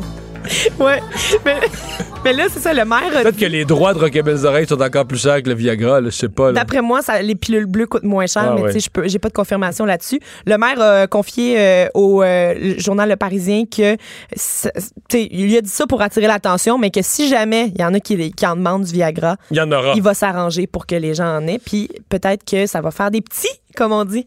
Oh! Eh! On finit sur un jeu de mots et on va à la pause. Le retour de Mario Dumont, le seul ancien politicien qui ne vous sortira jamais de cassette. Mario Dumont et Vincent Dessureau. Jusqu'à 17. Cube Radio. On est de retour. Euh, Je vous parlais il y a quelques instants du pont Champlain où euh, on a parlé de, de matériaux de construction qui avaient été échappés sur la voie. Il semblait bien que c'était du ciment. On rejoint tout de suite Andy Saint-André qui est aux abords. Bonjour Andy. Bonjour Mario. D'abord, est-ce qu'il y a toujours deux voies de fermées à l'heure où on se parle? Toutes les voies sont réouvertes à l'heure actuelle. Mario, c'est la bonne nouvelle. On, peut dire que les autorités vraiment ont réussi un tour de force, là, parce qu'imaginez, il y avait deux voies de retranchées en direction de Montréal. L'heure de pointe approchait assez rapidement. Donc, imaginez le casse-tête que ça a arrêté pour les automobilistes, ceux qui sortent de la ville, ceux qui veulent entrer en ville. Alors, la bonne nouvelle, c'est que les voies sont maintenant rouvertes en direction de Montréal. Ça aura au total, je vous dirais, Mario, un peu plus de deux heures là, euh, pour procéder au nettoyage, là, si vous voulez, d'une partie du pont Champlain. Est-ce qu'on a un peu le détail de ce qui s'est vraiment produit? Parce que moi, je l'ai suivi. À un moment donné, on parlait de matériaux de construction. À un certain point, on a compris qu'il s'agissait de ciment, de béton qui était tombé d'une bétonnière. Oui, voilà, ça se précise un peu, du moins ce, qu'on, ce, que, ce que nous laisse entendre certains porte-paroles du chantier, mais aussi certaines sources, Mario, c'est que, euh, bon, c'est une bétonnière, probablement pour les travaux du nouveau pont Champlain, on ne le sait guère, mais c'est une bétonnière, finalement, euh, qui, euh, qui s'en allait du côté de Montréal et qui, à un certain moment, ne s'est pas renversée, mais euh, a perdu une partie de son contenu, donc une partie du béton, si vous voulez. Mais le problème, c'est que les autorités n'ont pas eu le temps d'intervenir rapidement. Donc, le béton, ce que ça fait, ça durcit. on s'en Une doute. fois sur place, les autorités, c'est ça, les autorités ont dû, à l'aide d'un marteau-piqueur, marteau de démolition, venir casser le béton qui avait durci. Alors, c'est pour ça que finalement, ça a pris deux heures de temps, procéder au nettoyage de tout ça. Mais il fallait faire vite parce que ce qu'on me disait, là, c'est que l'heure de pointe arrivait rapidement. Donc, on voulait euh, le plus rapidement possible rétablir une certaine fluidité au niveau de la circulation, Marie. Et donc, euh, ça a pu être fait euh, à temps. Est-ce qu'on sait, alors, je suppose qu'on n'est pas rendu au niveau du, ministère, est-ce que la compagnie propriétaire du camion pourrait être poursuivie ou être se, voir imputer les frais des travaux? Aucune idée à cette heure-ci, Mario. Effectivement, peut-être trop tôt pour le dire. Par contre, ce qu'on a remarqué là, en traversant le pont pour se diriger du côté de la rive sud, ce qui nous intéressait, c'est l'impact au niveau euh, aussi euh, du trafic. Ça avait provoqué un bouchon de circulation euh, assez important, je dirais même monstre à un certain moment, jusqu'à la hauteur à peu près du boulevard Milan, même que ça s'étendait vers le quartier 10-30 à Brossard. Ce qu'on a remarqué en faisant la traversée, en passant sur le pont Champlain, c'est que c'est une bétonnière de la compagnie Entretien JR Villeneuve. Alors, on a le nom de l'entreprise. Est-ce que cette entreprise-là sera accusée? Est-ce que euh, c'est l'erreur de l'entreprise? On ne le sait pas, peut-être. Ou si un coup de malchance, ça, ça sera éclaircir, bien évidemment. Ouais, mais il faudra le savoir parce que techniquement, une bétonnière perd pas son chargement comme ça euh, en, en circulant, mais on Il y aura a probablement. eu erreur. Ouais, c'est ça, c'est ça. Hey, merci beaucoup, Andy. Un plaisir, Au revoir. Mario. Au revoir. Et on va tout de suite euh, se passer un autre journaliste, se déplacer vers euh, Grande Bay, euh, où Mathieu Bellumeur a suivi aujourd'hui, évidemment, cette journée importante dans le dossier de cette petite fille qu'on a appelée l'enfant martyr à Grande Bay. Bonjour, Mathieu. Bonjour Mario. Donc, euh, la- le DPCP, là, je repars des dernières nouvelles que les gens avaient eues. Le DPCP avait dit il y a deux semaines, euh, aujourd'hui, on devait repasser en cours et que ce serait peut-être l'occasion euh, de, de déposer les fameuses nouvelles accusations qui sont liées au fait que la petite fille est, est maintenant décédée. Qu'est-ce qui s'est passé aujourd'hui à Granby? Aujourd'hui, ce qu'on a pu voir, c'est d'une simple remise de date dans les faits. Parce que ce qui s'est passé, Mario, c'est qu'il y a eu une première comparution, il n'y a pas eu de nouvelles accusations, pourtant il y avait eu le décès de la fillette. DPCP a laissé entendre qu'il devait y avoir des analyses, la nouvelle preuve, et qu'à partir de ça, il pourrait y avoir de nouvelles accusations. Mais le problème, c'est que le rapport d'autopsie du pathologiste judiciaire n'est pas prêt, pas complété. Ça, ça veut dire que les causes du décès, les causes exactes, la façon dont la fillette serait décédée, ben, c'est pas disponible en preuve. Il y a encore des éléments d'analyse qui sont manquants. C'est pas, pas long un peu? C'est pas long un peu pour une autopsie? Non, c'est pas long pour une autopsie. J'ai déjà vu dans des dossiers où ça prend, ça prend un certain temps. Il y a certaines analyses à faire et, et dans ce cas-là, c'est déterminant d'avoir un portrait pour le DPCP de l'ensemble. Il y a peut-être certains éléments, euh, conclusions préliminaires d'autopsie, par exemple, qui pourraient être disponibles. Euh, mais dans ce cas-là, on attend d'avoir le portrait complet pour porter des accusations. Pourquoi? Parce qu'on va être certain de porter le bon chef d'accusation, euh, étant donné le décès de, de, de la fillette. Donc aujourd'hui, c'était pas prêt. Les avocats s'étaient entendus d'avance de ne pas faire déplacer pour rien les accusés qui, eux, demeurent en prison. Et essentiellement, ça a été reporté au début du mois de juin. Il faut comprendre une chose, c'est qu'avec une séquestration, si jamais on en venait à la conclusion avec l'autopsie, avec l'analyse des enquêtes, qu'il y avait mort de cette fillette-là alors qu'elle était séquestrée, elle était, disons, ligotée, attachée à une chaise, on pourrait porter automatiquement une accusation de meurtre prémédité, même sans avoir à démontrer, par exemple, dans un procès qu'il y a eu préméditation pour le geste. C'est automatique dans le code criminel. Donc, c'est pour ça que c'est tellement important d'avoir ces éléments-là comprendrez aussi que les avocats peuvent pas, le procureur du DPCP ne peut pas porter des accusations euh, puis les modifier à, chacune des comparutions. Puis avant d'aller de l'avant, on attend maintenant, surtout depuis l'arrêt Jordan, d'avoir tous les éléments en main avant de porter euh, de nouveaux chefs d'accusation parce que évidemment le temps, les délais sont importants, doivent être respectés. Alors c'est pour ça que là on n'a pas de nouveaux chefs d'accusation. Le rapport d'autopsie est pas encore prêt. Et donc, euh, le, dans le fond, aujourd'hui, même les accusés n'ont pas eu à se présenter au palais de justice, ils ont été représentés. Là. Exact. On évite, dans le fond, un, déplacement. Il faut comprendre qu'ils sont détenus, ces gens-là, de façon séparée. chacun dans des centres de Là-dessus, il n'est même pas question de les remettre en liberté. Est-ce qu'ils font même une demande de, remise en liberté? Non, ils sont incarcérés. Aujourd'hui, aujourd'hui, techniquement, l'étape, c'est l'enquête sur la remise en liberté. Il faut comprendre qu'ils sont accusés les deux de séquestration, puis la belle-mère de voie de fait grave. Techniquement, une enquête sur remise en liberté pourrait avoir lieu dans les circonstances. Mais là, comme le dossier évolue, on ne tient pas l'enquête sur remise en liberté. On va avoir, on va attendre d'avoir les nouvelles accusations parce que si jamais ces gens-là faisaient face à des accusations de meurtre, à ce moment-là, une enquête sur remise en liberté pourrait théoriquement avoir lieu, mais les chances que ces gens-là soient remis en liberté sont, de, sont, sont à peu près nulles. Donc euh, là, ben, ces gens-là demeurent détenus en attendant. C'est pour ça que le, le, le, le fait qu'on ne devait pas tout de suite porter de nouvelles accusations, dans les faits, euh, ça pourrait attendre encore quelques semaines, mais c'est clair qu'à un moment donné, il va falloir qu'il y ait des nouvelles accusations qui soient portées. Sinon, l'avocat de la défense pourra dire, écoutez, là, vous avez, vous détenez ces gens-là sous tel et tel chef, j'exige une enquête sur remise en liberté sur ces chefs-là. Mais là, on comprend que pour une question de temps, le rapport n'est pas disponible. Ça va aller, euh, ça va attendre. Mais vous savez, euh, au laboratoire de sciences judiciaires et de médecine légale à Montréal où on pratique ce genre d'autopsie, là, ce sont des pathologistes judiciaires qui font ces autopsies-là. Ces gens-là sont assez occupés, donc c'est pas rare de voir des délais qui sont un peu plus longs, même si on comprend que ça doit être un cas qui est, qui est, dans les priorités. Là. Mathieu, merci beaucoup. Au revoir. Ça fait plaisir, Mario. Mathieu Bellumeur qui a suivi aujourd'hui à Granby euh, tout le déroulement de ces événements. Euh, autre nouvelle, euh, il y a eu changement aujourd'hui dans la façon de calculer les pensions alimentaires. En fait, la, la façon dont on traite sur le plan fiscal les pensions alimentaires pour les personnes à faible revenu. C'est le ministre du Travail, euh, de l'Emploi et de la Solidarité, euh, Jean Boulet, qui a fait cette annonce. C'est 146 millions de dollars sur cinq ans qui permet d'augmenter l'exemption pour la pension alimentaire qui est accordée aux ménages euh, qui bénéficient d'aide sociale. On parle carrément que les gens qui sont sur l'aide sociale, à l'heure actuelle, euh, on avait une exemption de 100 dollars par mois. Donc, le premier 100 dollars par mois versé en pension alimentaire était exempté, donc on ne soustrayait pas à l'aide sociale. Alors maintenant, on va monter ce, montant-là, on va l'augmenter à 350 dollars par mois. Euh, modification qui va entrer en vigueur le 1er octobre prochain, qui touche, dit-on, 5600 ménages. On, comprend que je pense ce sont surtout des familles monoparentales. Essentiellement, si j'essayais de résumer ça tel que je le vois, sont des mères monoparentales qui sont très pauvres, qui sont sur l'aide sociale, qui reçoivent une pension alimentaire et donc on augmente la partie de la pension alimentaire qui ne leur, qui ne leur sera pas soustraite à l'aide sociale. Bon, faut, faut espérer que ça sorte. Le but, c'est de sortir des enfants de la pauvreté. Euh, vous pourrez me répondre, ouais, mais là, il y en a certains qui vont gaspiller, qui vont faire ceci, qui vont faire cela. J'ai quand même l'impression, pour en avoir vu un certain nombre, que les mères monoparentales, euh, il y a toujours des tout croches, là, mais que les mères monoparentales qui, euh, qui ont un, deux enfants, qui vivent sur l'aide sociale, qui vivent d'une pension alimentaire, on est pas mal dans le plus pauvre du plus pauvre de la société. On est pas mal dans la portion des gens qui, le 28, puis le 29, puis le 30 du mois, ont pas de scène. Puis quand il n'y a plus une scène dans la maison, les enfants arrivent à l'école sans avoir mangé. Tu sais, c'est tout ça, là. Donc, euh, est-ce que...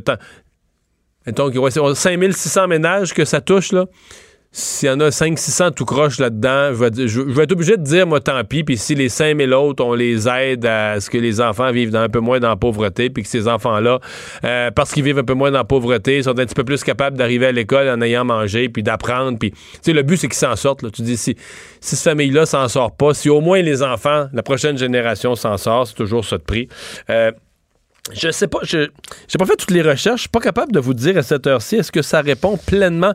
Je sais que la CAQ avait pris des engagements en la matière, est-ce que ça y répond pleinement? Euh, je serais pas capable d'y répondre. Est-ce que ça répond pleinement ou partiellement aux engagements en matière de traitement de la pension alimentaire? J'ai l'impression que c'est seulement euh, partiellement, mais j'y vais sous toute réserve. Euh, je vous dis aussi, on est donc à la veille, là, lundi prochain, on va commencer l'étude article par article du projet de loi sur la laïcité et aujourd'hui, Sol Zanetti de Québec solidaire a un peu donné la grande orientation de son parti. D'abord, qui a dit, euh, selon lui, la crainte de certains Québécois à l'égard de l'immigration, euh, qui, afficheraient trop leurs convictions religieuses, selon lui, ça a été alimenté par des chroniqueurs alarmistes. Donc, il dit un peu, la population est alimentée, la population est manipulée par euh, deux choses, des chroniqueurs alarmistes et des sites de fausses nouvelles. Donc, euh, bon, un jugement porté sur les Québécois qui sont d'accord avec le projet de loi. Elle dit ça a été, ça a été euh, moussé par des chroniqueurs alarmistes et des sites de fausses nouvelles. Mais là, je voudrais la partie la plus... Euh, parce que ce qui est intéressant, c'est que lui, M. Zanetti, était de cette position-là jadis. Est-ce que lui, à l'époque, était vraiment un naïf, euh, manipulé par des chroniqueurs, euh, manipulé par des sites de fausses nouvelles? Ou est-ce que lui nous dirait à l'époque qu'il était un homme et un philosophe éclairé, un auteur, euh, parce qu'il écrivait un auteur éclairé, et que maintenant, lui a vu la lumière et que les autres citoyens les autres citoyens euh, manipulés, eux, n'ont pas pu voir la lumière au même moment que lui. En tout cas, ça devient compliqué quand on change son fusil d'épaule à ce point. Mais toujours est-il que la partie peut-être la plus intéressante des dit Québec solidaire est fermement opposée au projet de loi 21 du ministre Simon Jolin Barrette.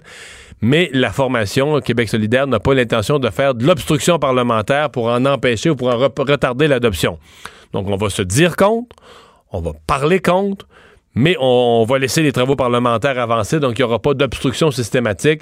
Euh, ce qui nous amène à la grande question, est-ce que euh, le Parti libéral va le faire? Est-ce que le Parti libéral va faire une, obstruction systématique au projet de loi? C'est ce qui va être à surveiller, on va le savoir en fait dès la semaine prochaine, parce que vous comprenez, si obstruction systématique, si on bloque à l'Assemblée l'adoption du projet de loi, eh bien c'est là qu'on arrive à avoir le gouvernement qui, qui peut être pris pour le faire adopter sous le baillon. Mario Dumont et Vincent Dessureau. Le retour de Mario Dumont. Après l'avoir lu et regardé, il était temps de l'écouter. Cube Radio. Quel est le rôle de la SPCA? C'est la question, euh, ou une des questions que pose euh, l'avocat Michel Lebrun, qui est l'avocat de Normand Tran, donc qui est l'homme qui est accusé, l'ancien propriétaire du zoo de Saint-Édouard, qui est accusé plus tôt cette semaine de négligence envers euh, ses animaux, de, maltraitance envers ses animaux.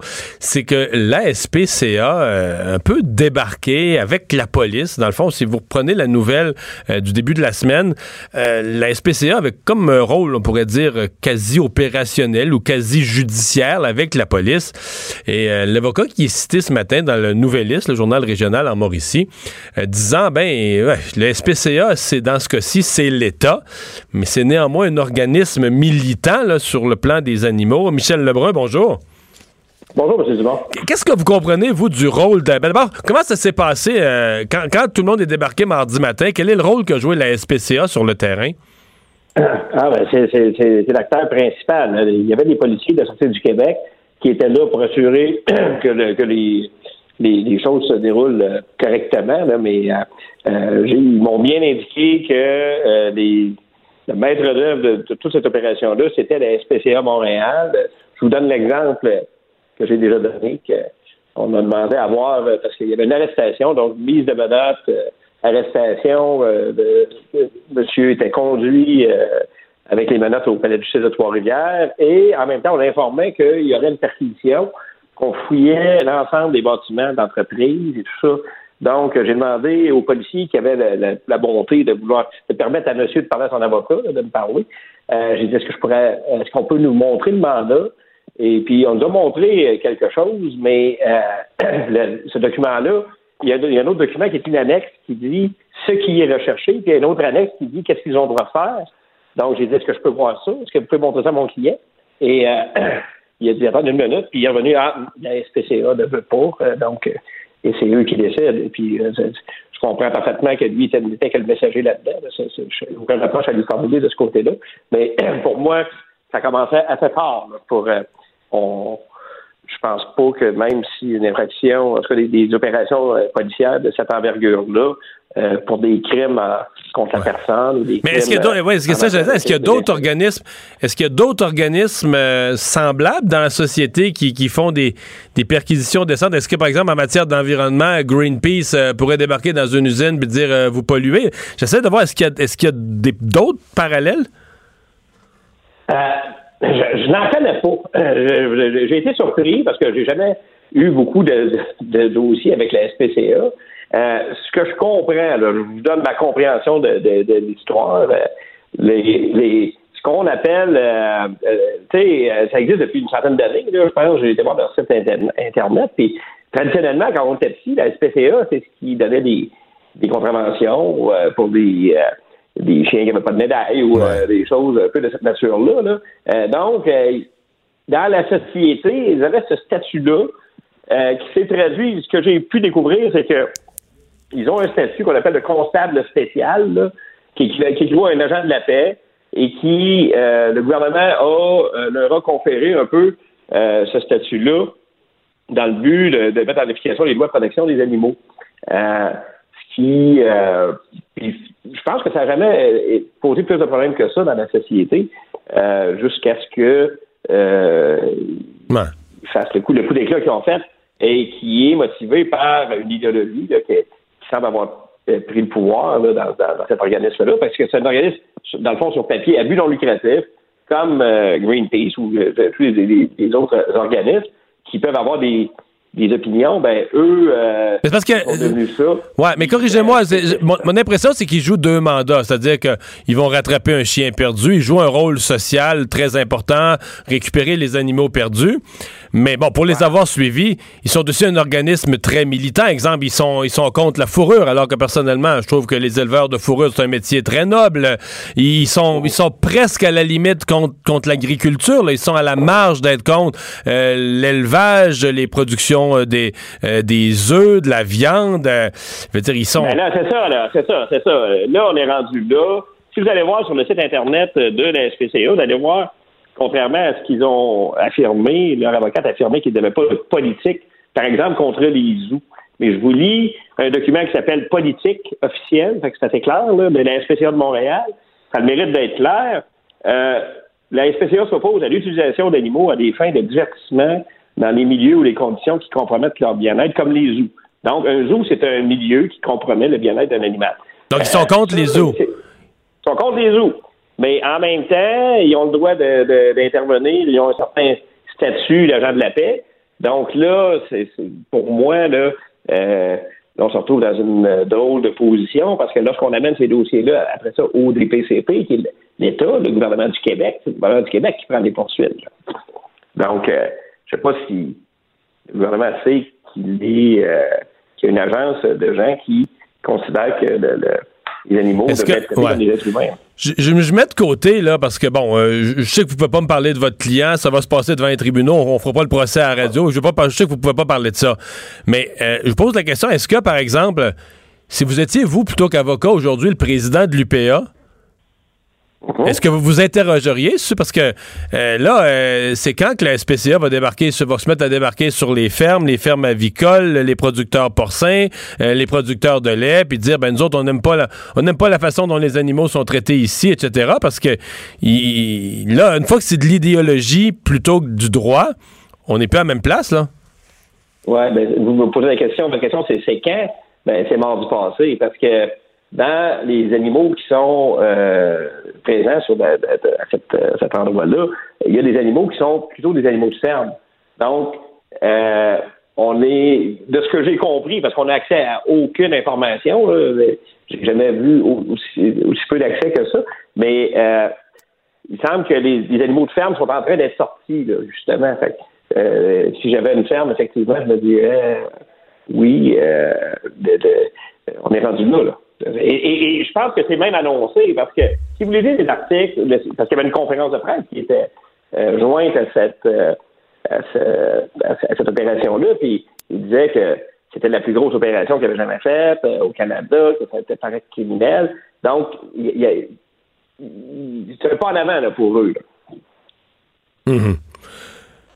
Mais le est-ce que bon là je veux pas veux pas me dévoiler votre stratégie mais est-ce que c'est quelque chose sur le plan de ce que ce qu'on appelle le, droit naturel, les principes naturels du droit, un des principes fondamentaux du droit c'est l'apparence de neutralité. Les policiers débarquent chez, chez un, par exemple, si les policiers débarquent pour appliquer cette loi-là dans un zoo, on part de l'idée que les policiers n'ont pas de préjugés, sont pas des militants pour ou contre les zoos, ils viennent faire appliquer la loi. hein. C'est comme ça que c'est la base du droit. Euh, Est-ce que est-ce que c'est carrément un motif de contester tout ce qui s'est passé cette semaine, de dire ben ça a été opéré, ça a été mené par des gens qui ne sont pas face à la justice, face aux principes naturels là de justice, ce sont pas des gens qui sont neutres dans leur euh, leur application de la loi? C'est clairement quelque, quelque chose sur lequel euh, je travaille actuellement, puis que c'est quelque chose qui me, qui me, qui me questionne euh, énormément. C'est sûr que les, on a le droit d'avoir des opinions dans la vie. Ben oui. Les policiers qui débarquent sur une euh, de, de production de drogue, mettons, ben, ils peuvent, ils peuvent penser que ils ont le droit de penser que c'est pas bon, être contre ça.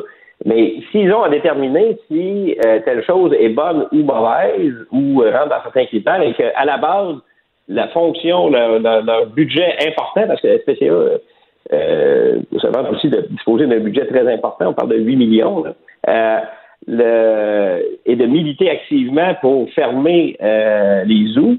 Euh, et puis là, ce qu'ils sont en train de faire, c'est en train, ils sont en train de fermer un zoo, euh, de confisquer tous les animaux selon leurs critères de souffrance animale. Et euh, avec ça, ils ont le chapeau de la police. Euh, en fait, ils ont le, le- le- ils sont euh, le, le statut que la société leur a octroyé, c'est d'être euh, de, de juge et parti un peu. Et puis là, ben, ça se passe euh, actuellement. Là, ils sont en train de- d'anéantir euh, un commerce dans lequel ils sont, ils se sont pointés. Euh, trois, quatre jours avant l'ouverture, comme par hasard. Parce que parce que vous vous avez l'impression que la- la- la- le zoo est foutu, là, la saison est foutue, le zoo est foutu. Mais je fais des efforts, j'ai déposé des, des- des procédures à la Cour supérieure, j'essaie d'avoir accès à des informations, parce que pour l'instant, je n'ai que des informations. Euh, Je, je- je n'ai aucune information, je, je les obtiens par les médias comme vous. Et euh, le, il y a deux choses qui me, me questionnent. Premièrement, ça, le- ce billet-là là, de, de- de- du service de- de- de- des autorités, là, euh, et, et- et cette apparence appui-là par l'État aussi de, cette, euh, cette option-là, dans le fond, de, ce choix politique-là. Deuxièmement, euh, il y a des personnes, euh, l'entreprise était déjà euh, un peu, c'était public, là, il y avait un litige parce que M. Euh, a un certain âge, puis euh, il faisait pas euh, cachette du fait qu'il aurait aimé vendre euh, son entreprise et euh, il y a deux acquéreurs qui, avec qui ils ont tenté de, de- de euh, d'en venir à une entente, qui n'a pas fonctionné. Puis il y a des poursuites civiles qui se sont, euh, qui, se sont qui ont été intentées par la suite. Et depuis ce temps-là, euh, ces gens-là collaborent étroitement avec la SPCA aussi. Donc, il y a des gens qui sont aussi en litige, qui ont un litige monétaire avec euh, M. Trahan et qui euh, s'affiche publiquement pour, comme étant impliqué, en travaillant de façon étroite avec la SPCA. Donc là, c'est deux choses qui me qui, qui, qui, qui m'inquiètent. Je peux juste dire ça pour le moment. Ben, on va surveiller ça certainement parce que moi je, je, je trouve ça je trouve ça quand même assez assez unique comme situation assez particulier. Merci beaucoup de nous avoir parlé. Michel Lebrun, avocat de l'accusé du zoo de Saint-Édouard. Comme je vous dis, on ne peut pas parler de la cause. Qu'est-ce qui s'est passé avec les animaux à Saint-Édouard, jusqu'à quel point il y a eu négligence, les tribunaux le décideront.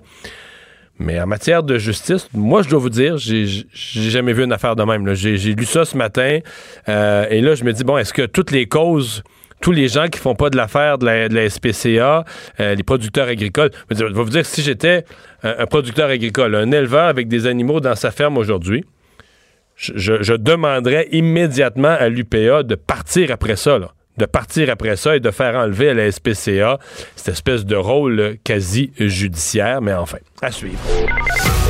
Le retour de Mario Dumont. Joignez-vous à la discussion. Appelez ou textez. 187 Cube Radio. 1877 827 2346.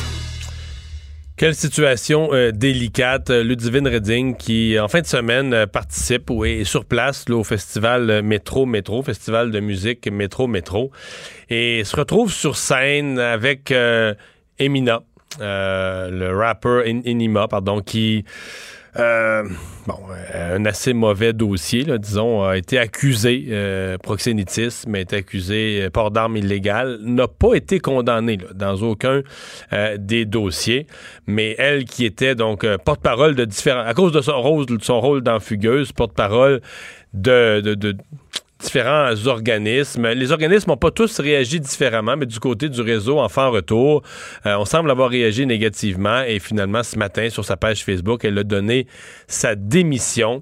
Euh, on va en discuter tout de suite avec Lise Ravary. Bonjour Lise. Bonjour Mario. Ta, perception de là-dessus, de là-dessus, euh, est-ce que est-ce qu'elle devait démissionner? Moi, je pense qu'elle n'aurait peut-être pas dû s'embarquer là-dedans en partant mais euh, ce qu'elle aurait dû démissionner. Quand j'ai vu ça, j'ai trouvé que c'était un peu une tempête dans un verre d'eau, parce que de toute façon, il y a tas de choses qu'on ne sait pas. Est-ce qu'elle le connaissait? Est-ce qu'elle est... Je veux dire, elle, a pu monter, c'est dans un festival, il y a des milliers de personnes, tu montes sur la scène, tu es un des invités. Est-ce que ça vraiment euh, impose une démission? Je moi personnellement, moi personnellement, c'est vrai, que, considérant la cause, ça regarde mal, comme on dit. Moi, je savais pas ça. Là. Enima, là, je connaissais vaguement le nom, mais je connaissais pas son passé. Est-ce qu'elle connaissait euh, l'historique du type? En même temps, elle est montée sur scène. il y avait comme une bouteille de champagne. J'ai vu quelques images, elle l'a ouverte. Après il y a des photos qui ont circulé où on a l'impression qu'à l'arrière-scène, elle s'est fait photographier avec lui. Euh, est-ce qu'elle aurait pu s'en excuser? On, s'entend qu'Enfant Retour perd euh, la meilleure porte-parole qu'il pouvait pas avoir, là. Oui, mais est-ce qu'elle demeurait la meilleure porte-parole à partir du moment où, dans la tête de certaines personnes, euh, cette marque-là devient indélébile? Elle a donné, elle a pris une photo avec un rappeur infréquentable. Écoute, c'est ça, revient un petit peu à ce que je disais dans, ma chronique ce matin. Moi, je, suis de plus en plus mal à l'aise avec les artistes et le mouvement social parce que c'est une question qui est vieille, je n'ai rien inventé, mais euh, tu sais, quand c'est rendu que tu fais le saut entre le rôle que tu jouais dans une fiction pour devenir porte-parole de la même situation, mais dans la vraie vie, mais Lise. tu t'exposes un peu. Lise. Oui. Un, c'est pas elle qui s'est offerte.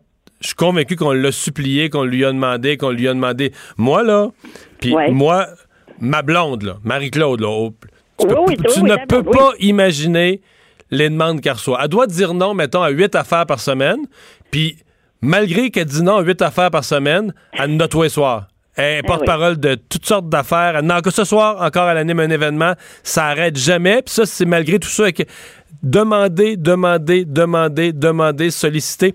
Fait que j'imagine que Ludivine, là, elle a dû être sollicitée pas à peu près pour jouer ces rôles-là. Les gens qui se sont dit, hey, ça nous prend elle, puis au conseil d'administration, ça nous prend elle, puis c'est elle, ça nous prend, puis il faut y demander. Puis elle fait tout ça bénévolement. tout ça rapporte ben jamais une scène. Ça, c'est sûr. ça rapporte pas.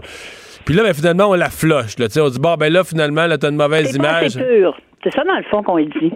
Ouais, l'onde flush. C'est pas mal, c'est ça. Je dire, elle a perdu une partie de, de, de, de, de la pureté de son, pas de la pureté de son personnage, mais la pureté de, l'idéal de pureté qu'elle incarne. Tu sais, elle vient de le perdre, là, je veux dire, dans la tête de, de, de bien des gens. Moi, je suis pas nécessairement d'accord avec ça, là, mais je- mais tu sais, elle est jeune aussi. C'est sont jeunes. C'est comme la jeune fille là avec l'en- l'environnement. Jeune, jeune, jeune, et ça porte des fardeaux comme ça. Ben pas des fardeaux, mais ça porte une cause, puis une cause importante euh, dans, les deux cas, l'environnement puis le, le- le- les agressions sexuelles. Mais est-ce que est-ce, que- est-ce que c'est normal de s'attendre à ce que de si jeunes personnes portent ça sur leurs épaules, puis en plus on leur permet même pas un petit faux pas? Hmm. Hey, hey, aide-moi donc, toi, Lise, qui a beaucoup d'expérience de la vie, sont où les gens parfaits? Écoute, Je les cherche, là. Ben, il y a- ben, écoute, il y a toi, il y a moi. Ah, ouais, là, t'en as trouvé deux vite. T'es pas mal bonne. Ah, pas pire, hein? Ouais, ouais, t'en as trouvé deux vite, vite, vite. C'est forte. non, mais pour vrai, là, Ah, tu sais. euh, Je peux te dire une chose, c'est certainement pas moi. Toi, je vais te laisser de Non, ça va être correct. On va, on va sauter un tour. Non, mais tu sais, sont où les gens parfaits, là? Qu'on aille, ça, aille les admirer puis qu'on les mette en charge de toutes les causes. Oui, mais on s'en vient, on s'en vient vers ça, là. Je veux dire, tu sais, que ça peut passer à Tiger Woods? Je sais qu'en apparence, c'est pas le rapport, mais il y en a un. Tu sais, Tiger Woods, quand ça a commencé la maladie pour lui, là, hum, les, infidélités, puis l'accident, puis etc., etc., les commanditaires se poussaient dessus, toi. Ils pouvaient pas se pousser assez vite.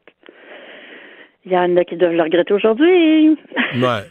Hein? C'est que tu t'as affaire à des êtres humains qui peuvent qui, qui peuvent qui peuvent commettre des petites, des grosses, des moyennes bêtises. Mais dans ce cas-ci, elle a même pas de. Je- je- quand une jeune fille Ouais. de 20 ans euh, fait la fête avec un rappeur qui est super connu, je sais, je sais pas là. Il me semble, semble qu'on y en a beaucoup demandé à cette jeune Ouais. femme.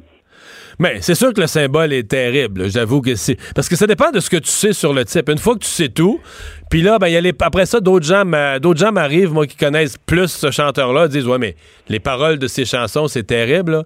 Oh, lui, oh boy, lui c'est un, lui un gangster rap, là, un vrai. c'est ça, là, tu sais, les filles faciles, puis les, les- tu sais, je Ouais, dis tout ça. là. euh, la bitch, puis euh, tu sais, bon, c'est ça.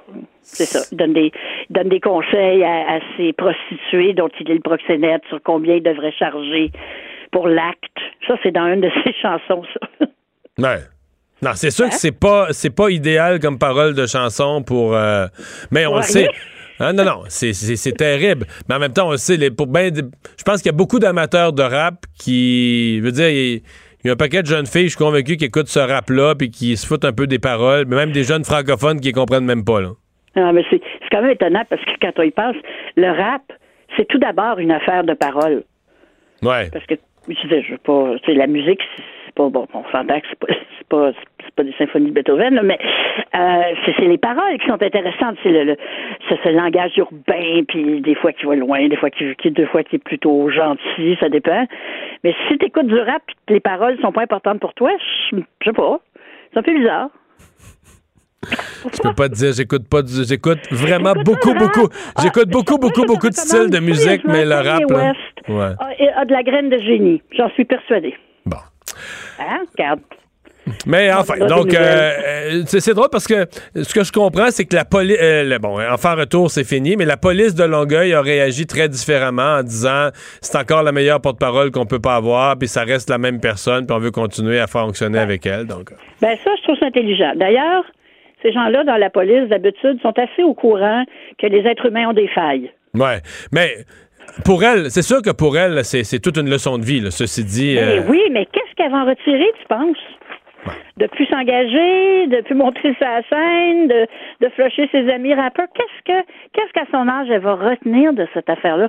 Je, je- même moi, je suis pas sûre qu'est-ce que je répondrais à ça. C'est vrai que c'est un bon point. hein. Si la leçon de vie, si la leçon de vie qu'elle en tient, c'est qu'il faut qu'elle soit plus prudente, c'est correct. Mais peut-être la leçon de vie qu'elle va retenir, c'est s'associer à des bonnes causes bénévolement qui rapportent pas une scène pour se faire varloper après. Salut, goodbye. Thank you very much. Ouais, exactement. Merci, Lise. Mario Dumont. Il s'intéresse aux vraies préoccupations des Québécois. La santé, la politique, l'économie. Jusqu'à 17. Le retour de Mario Dumont. La politique, autrement dite. C'est l'heure de parler sport. Dave Morissette qui est là. Salut, Dave. Hello Mario, comment ça va? Ça va bien, mais je suis pas remis de notre discussion d'hier sur euh, le, le- le- non mais la longueur de la pause, la longueur de l'arrêt. Là, Puis c'est drôle, j'en ai reparlé avec d'autres gens, d'autres amateurs de hockey. Tout le monde est quasiment une semaine complète pas de hockey. Tout le monde trouve ça, tout le monde trouve ça absurde. Là. Oui, mais, mais à l'interne, je dis nous autres, puis même pour certains joueurs, les joueurs aimeraient aussi continuer tout de suite. Ça aurait pu commencer au moins laisser euh, au moins samedi, là, au Ben oui. minimum laisser finir la semaine, commencer un samedi, mais au minimum. Oui, parce que c'est beaucoup pour les joueurs, il faut comprendre aussi. C'est beaucoup de temps de repos. Hey, les Bruins de Boston, je le répète, là, eux autres, c'est 11 jours. Eux autres, écoute, c'est les joueurs, puis eux autres doivent se garder dans le, le, le, le- le même, le même état d'esprit, le mindset des séries. Et c'est pour ça, hier, quand on s'est laissé, je te disais, les Bruins de Boston vont jouer un match ce soir au TV Garden avec euh, deux, euh, je pense que c'est 2,25 minutes, mais on le fait à 19 heures, juste pour répéter un peu, reproduire ce qu'on va faire. Oui, ils, font, ils, font, ils font deux équipes dans l'équipe avec des, des, des, des, des joueurs Exactement. de leur filiale. C'est ça, les Black Aces qu'on appelle, les joueurs qui ont été rappelés, mais euh, pour, pour les séries, joueurs qui ne joueront pas. Mais, mais c'est ça pareil, c'est long. Puis, puis pour les partisans, je, comprends tout le monde. On est, je te le dis, on a la même discussion à chaque année. Ça va faire, ça va faire presque Ouais, mais on le sent moins. On, on le sent moins, mais Dave, quand, le, exemple, si les séries précédentes vont au septième match, peut-être qu'on le sent un peu moins. Mais là, c'est un méchant, un méchant Non, non, trou. C'est- vraiment, c'est vraiment ridicule, mais je le répète, le but, c'est de s'approcher. La Ligue nationale veut s'approcher le plus possible du 1er juillet et du repêchage. On veut pas la remise de trophées et tout. On veut pas de laisser, on veut pas laisser une trop grande pause entre ces deux événements-là, entre la Coupe Stanley. Et Mais ça, là, on laisse- reste, Mario, la, la vraie, la réalité, là, la réalité, c'est que les, les, les Bruins et les Saint-Louis, là, ici au Québec, on suit ça, puis on est dedans, mais il y a beaucoup de marchés où la, la Coupe Stanley, on la suit pas, là. C'est- la réalité, là. Ça, ça se passe à Boston, tu sais, Boston, là. Puis la Ligue nationale aurait sûrement aimé une finale euh, Boston, euh, Los Angeles, aller chercher les grands marchés. Tu sais, le Missouri, là, c'est pas le plus grand marché. Donc, localement, là, les gens attendent, puis ça crée une folie. Puis, euh, c'est- c'est- vraiment la, la- la réalité, c'est que souvent, ben, regarde, on, perd, on perd du monde, mais on n'en Ouais. perdra pas ici. Dans euh, les nouvelles à surveiller, il y a Patrick Roy qui ne prend pas le chemin d'Ottawa. Non, et ça, je veux dire, là, je, je comprends. Les sénateurs, puis ça- ça m'a pas surpris de, de, de- de savoir qu'on ne s'était pas entendu, puisque Patrick Roy a rencontré Dorion, puis Donc, il y a eu des discussions, là. Ça, c'est pas, c'est pas, c'était pas une erreur de fait. Il y a eu des discussions. Non, non. Il y a eu des discussions, mais Patrick, Patrick Roy ne travaillera pas avec Eugene Melnick. Puis Patrick Roy sera pas un simple entraîneur. Tu donnes, tu donnes à Patrick. Puis tu sais, d'un- sens, je suis un peu égoïste, je suis content. J'ai toujours pensé que Patrick allait venir à Québec, à, Montréal, ou peut-être avec les Nordiques à, à Québec. Là, on rêvait de Patrick avec les sénateurs, avec un déménagement à Québec. Mais euh, il faut, faut comprendre quelque chose. Patrick Roy a quitté le Colorado en tant que joueur. Il y avait encore des années de contrat, ça ne tentait plus. Il a, il il quitté en tant que- qu'entraîneur euh, je pense qu'il était DG dans le temps parce que euh, il voulait pas, il n'aimait pas la façon qu'on, la direction qu'on prenait ou la façon qu'on le traitait en quelque sorte. Et euh, pourquoi qu'il irait à Ottawa? Quand on n'a pas de club? On n'a pas de club. La, la- le- la direction a décidé, puis c'est triste à Ottawa, la, la direction a décidé de laisser aller des joueurs, pas parce que les joueurs ne laissaient pas un fit parfait à Ottawa, parce que les joueurs ne produisaient pas. Mark on l'a échangé parce qu'il coûtait trop cher. Explique ça aux partisans, explique ça euh, aux, autres joueurs. Parce que Moi, j'ai eu la, la- la chance de parler des joueurs et sénateurs, puis c'est que vraiment, tu sais, non, mais tout le monde peut gagner, mais non, le gars coûte trop cher. Il est bon, il coûte trop cher. Tu l'as élevé dans ton organisation. Et je pense pas que Patrick Roy allait faire le, allait faire le travail, mais au moins engager un entraîneur charismatique. Puis, tu sais, je pense pas que DJ Smith, c'est l'assistant à Mike Babcock lors des quatre dernières années, aurait pu euh, va, va, va, va faire la différence. Je pense pas que c'est le gars plus charismatique. Je voyais dans les titres sur sa nomination, on dit qu'on le décrit comme un gagnant. Ben ouais, ben oui, ben oui, mais il travaille avec Mike Babcock, il, a- il a été entraîneur aussi dans les mineurs, mais écoute, on est allé chercher, moi, là, moi, je vais être très honnête, là, on est allé chercher une marionnette. C'est ça qu'on a fait. Ah, on ouais. sait quoi faire. Fait que t'étais pas trop optimiste pour l'avenir des sénateurs, toi, là? Ouais, ouais, ouais. Il ne doit pas faire beaucoup d'argent, puis euh, c'est la réalité. Euh, hey, Mario, je voulais revenir aussi. Je te parlais des histoires euh, du côté des Blues, euh, Blues Oui. Boston. Puis euh, il y a quelqu'un qui me parlait aujourd'hui, puis euh, on l'a effleuré, mais c'est David Backus, là, qui, euh, qui était le capitaine des Blues de Saint-Louis, qui a choisi, lui, de, il y a de ça trois ans, quand il a été éliminé par les Sharks de San Jose, Blues Sharks, lui devenait agent libre. Puis cette année-là, je pense qu'il n'y avait pas, pas loin de 30 buts. Et il a décidé de signer avec les Bruins de Boston pour avoir une chance de gagner la Coupe Stanley. Ça, ça puis faire un peu plus d'argent, on va dire la vérité. Mais je pense que les Blues auraient sûrement donné, il avait signé 5 ans, 30 millions.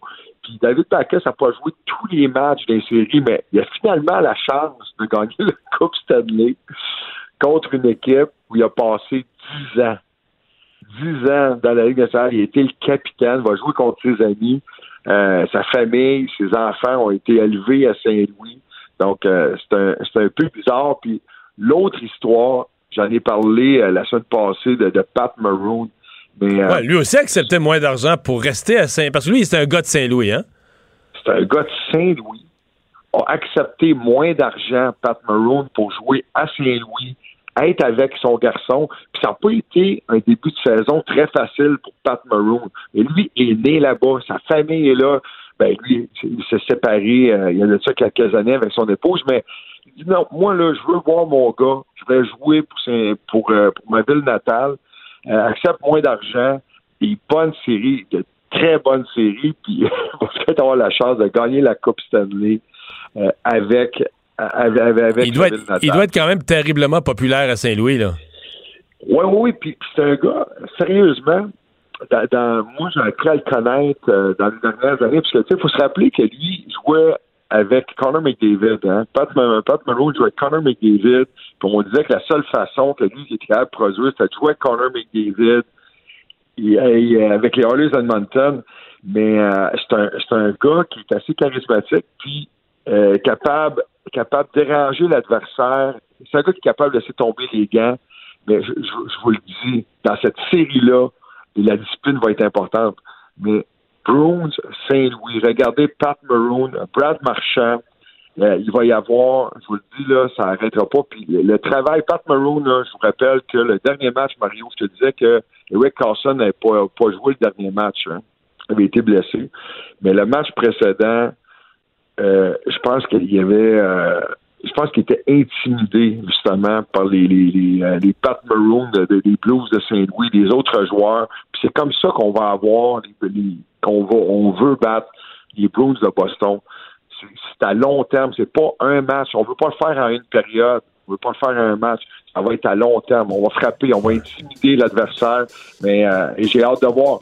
Duel de gardien, mais euh, on en reparle. là. Merci beaucoup euh, d'avoir été avec nous. Salut, Dave. Merci, bye. Euh, on va mettre fin à l'émission dans les prochains instants. Juste un rappel d'un fait, là, qu'on a manqué de temps. Il y a tellement de choses dans l'émission, mais euh, Caroline Néron, donc euh, l'entre- l'entreprise de Caroline Néron, Bijoux Caroline Néron, sauvée de la faillite, ça s'est passé cet euh, avant-midi. Son plan de restructuration a été accepté euh, à 96 donc par les créanciers euh, qui étaient réunis au bureau du surintendant des faillites du Canada. Donc, on a accepté sa proposition, ce qui permet, mais tout le monde a accepté, le même Revenu Québec, Revenu Canada. Donc, le, nouveau plan de Caroline Néron rapetissait le 5 magasins plutôt que 14, mais tout ça, elle l'espère, va lui permettre de s'en sortir et de pouvoir au moins rembourser ses créanciers. Donne trois ans. Cube Radio.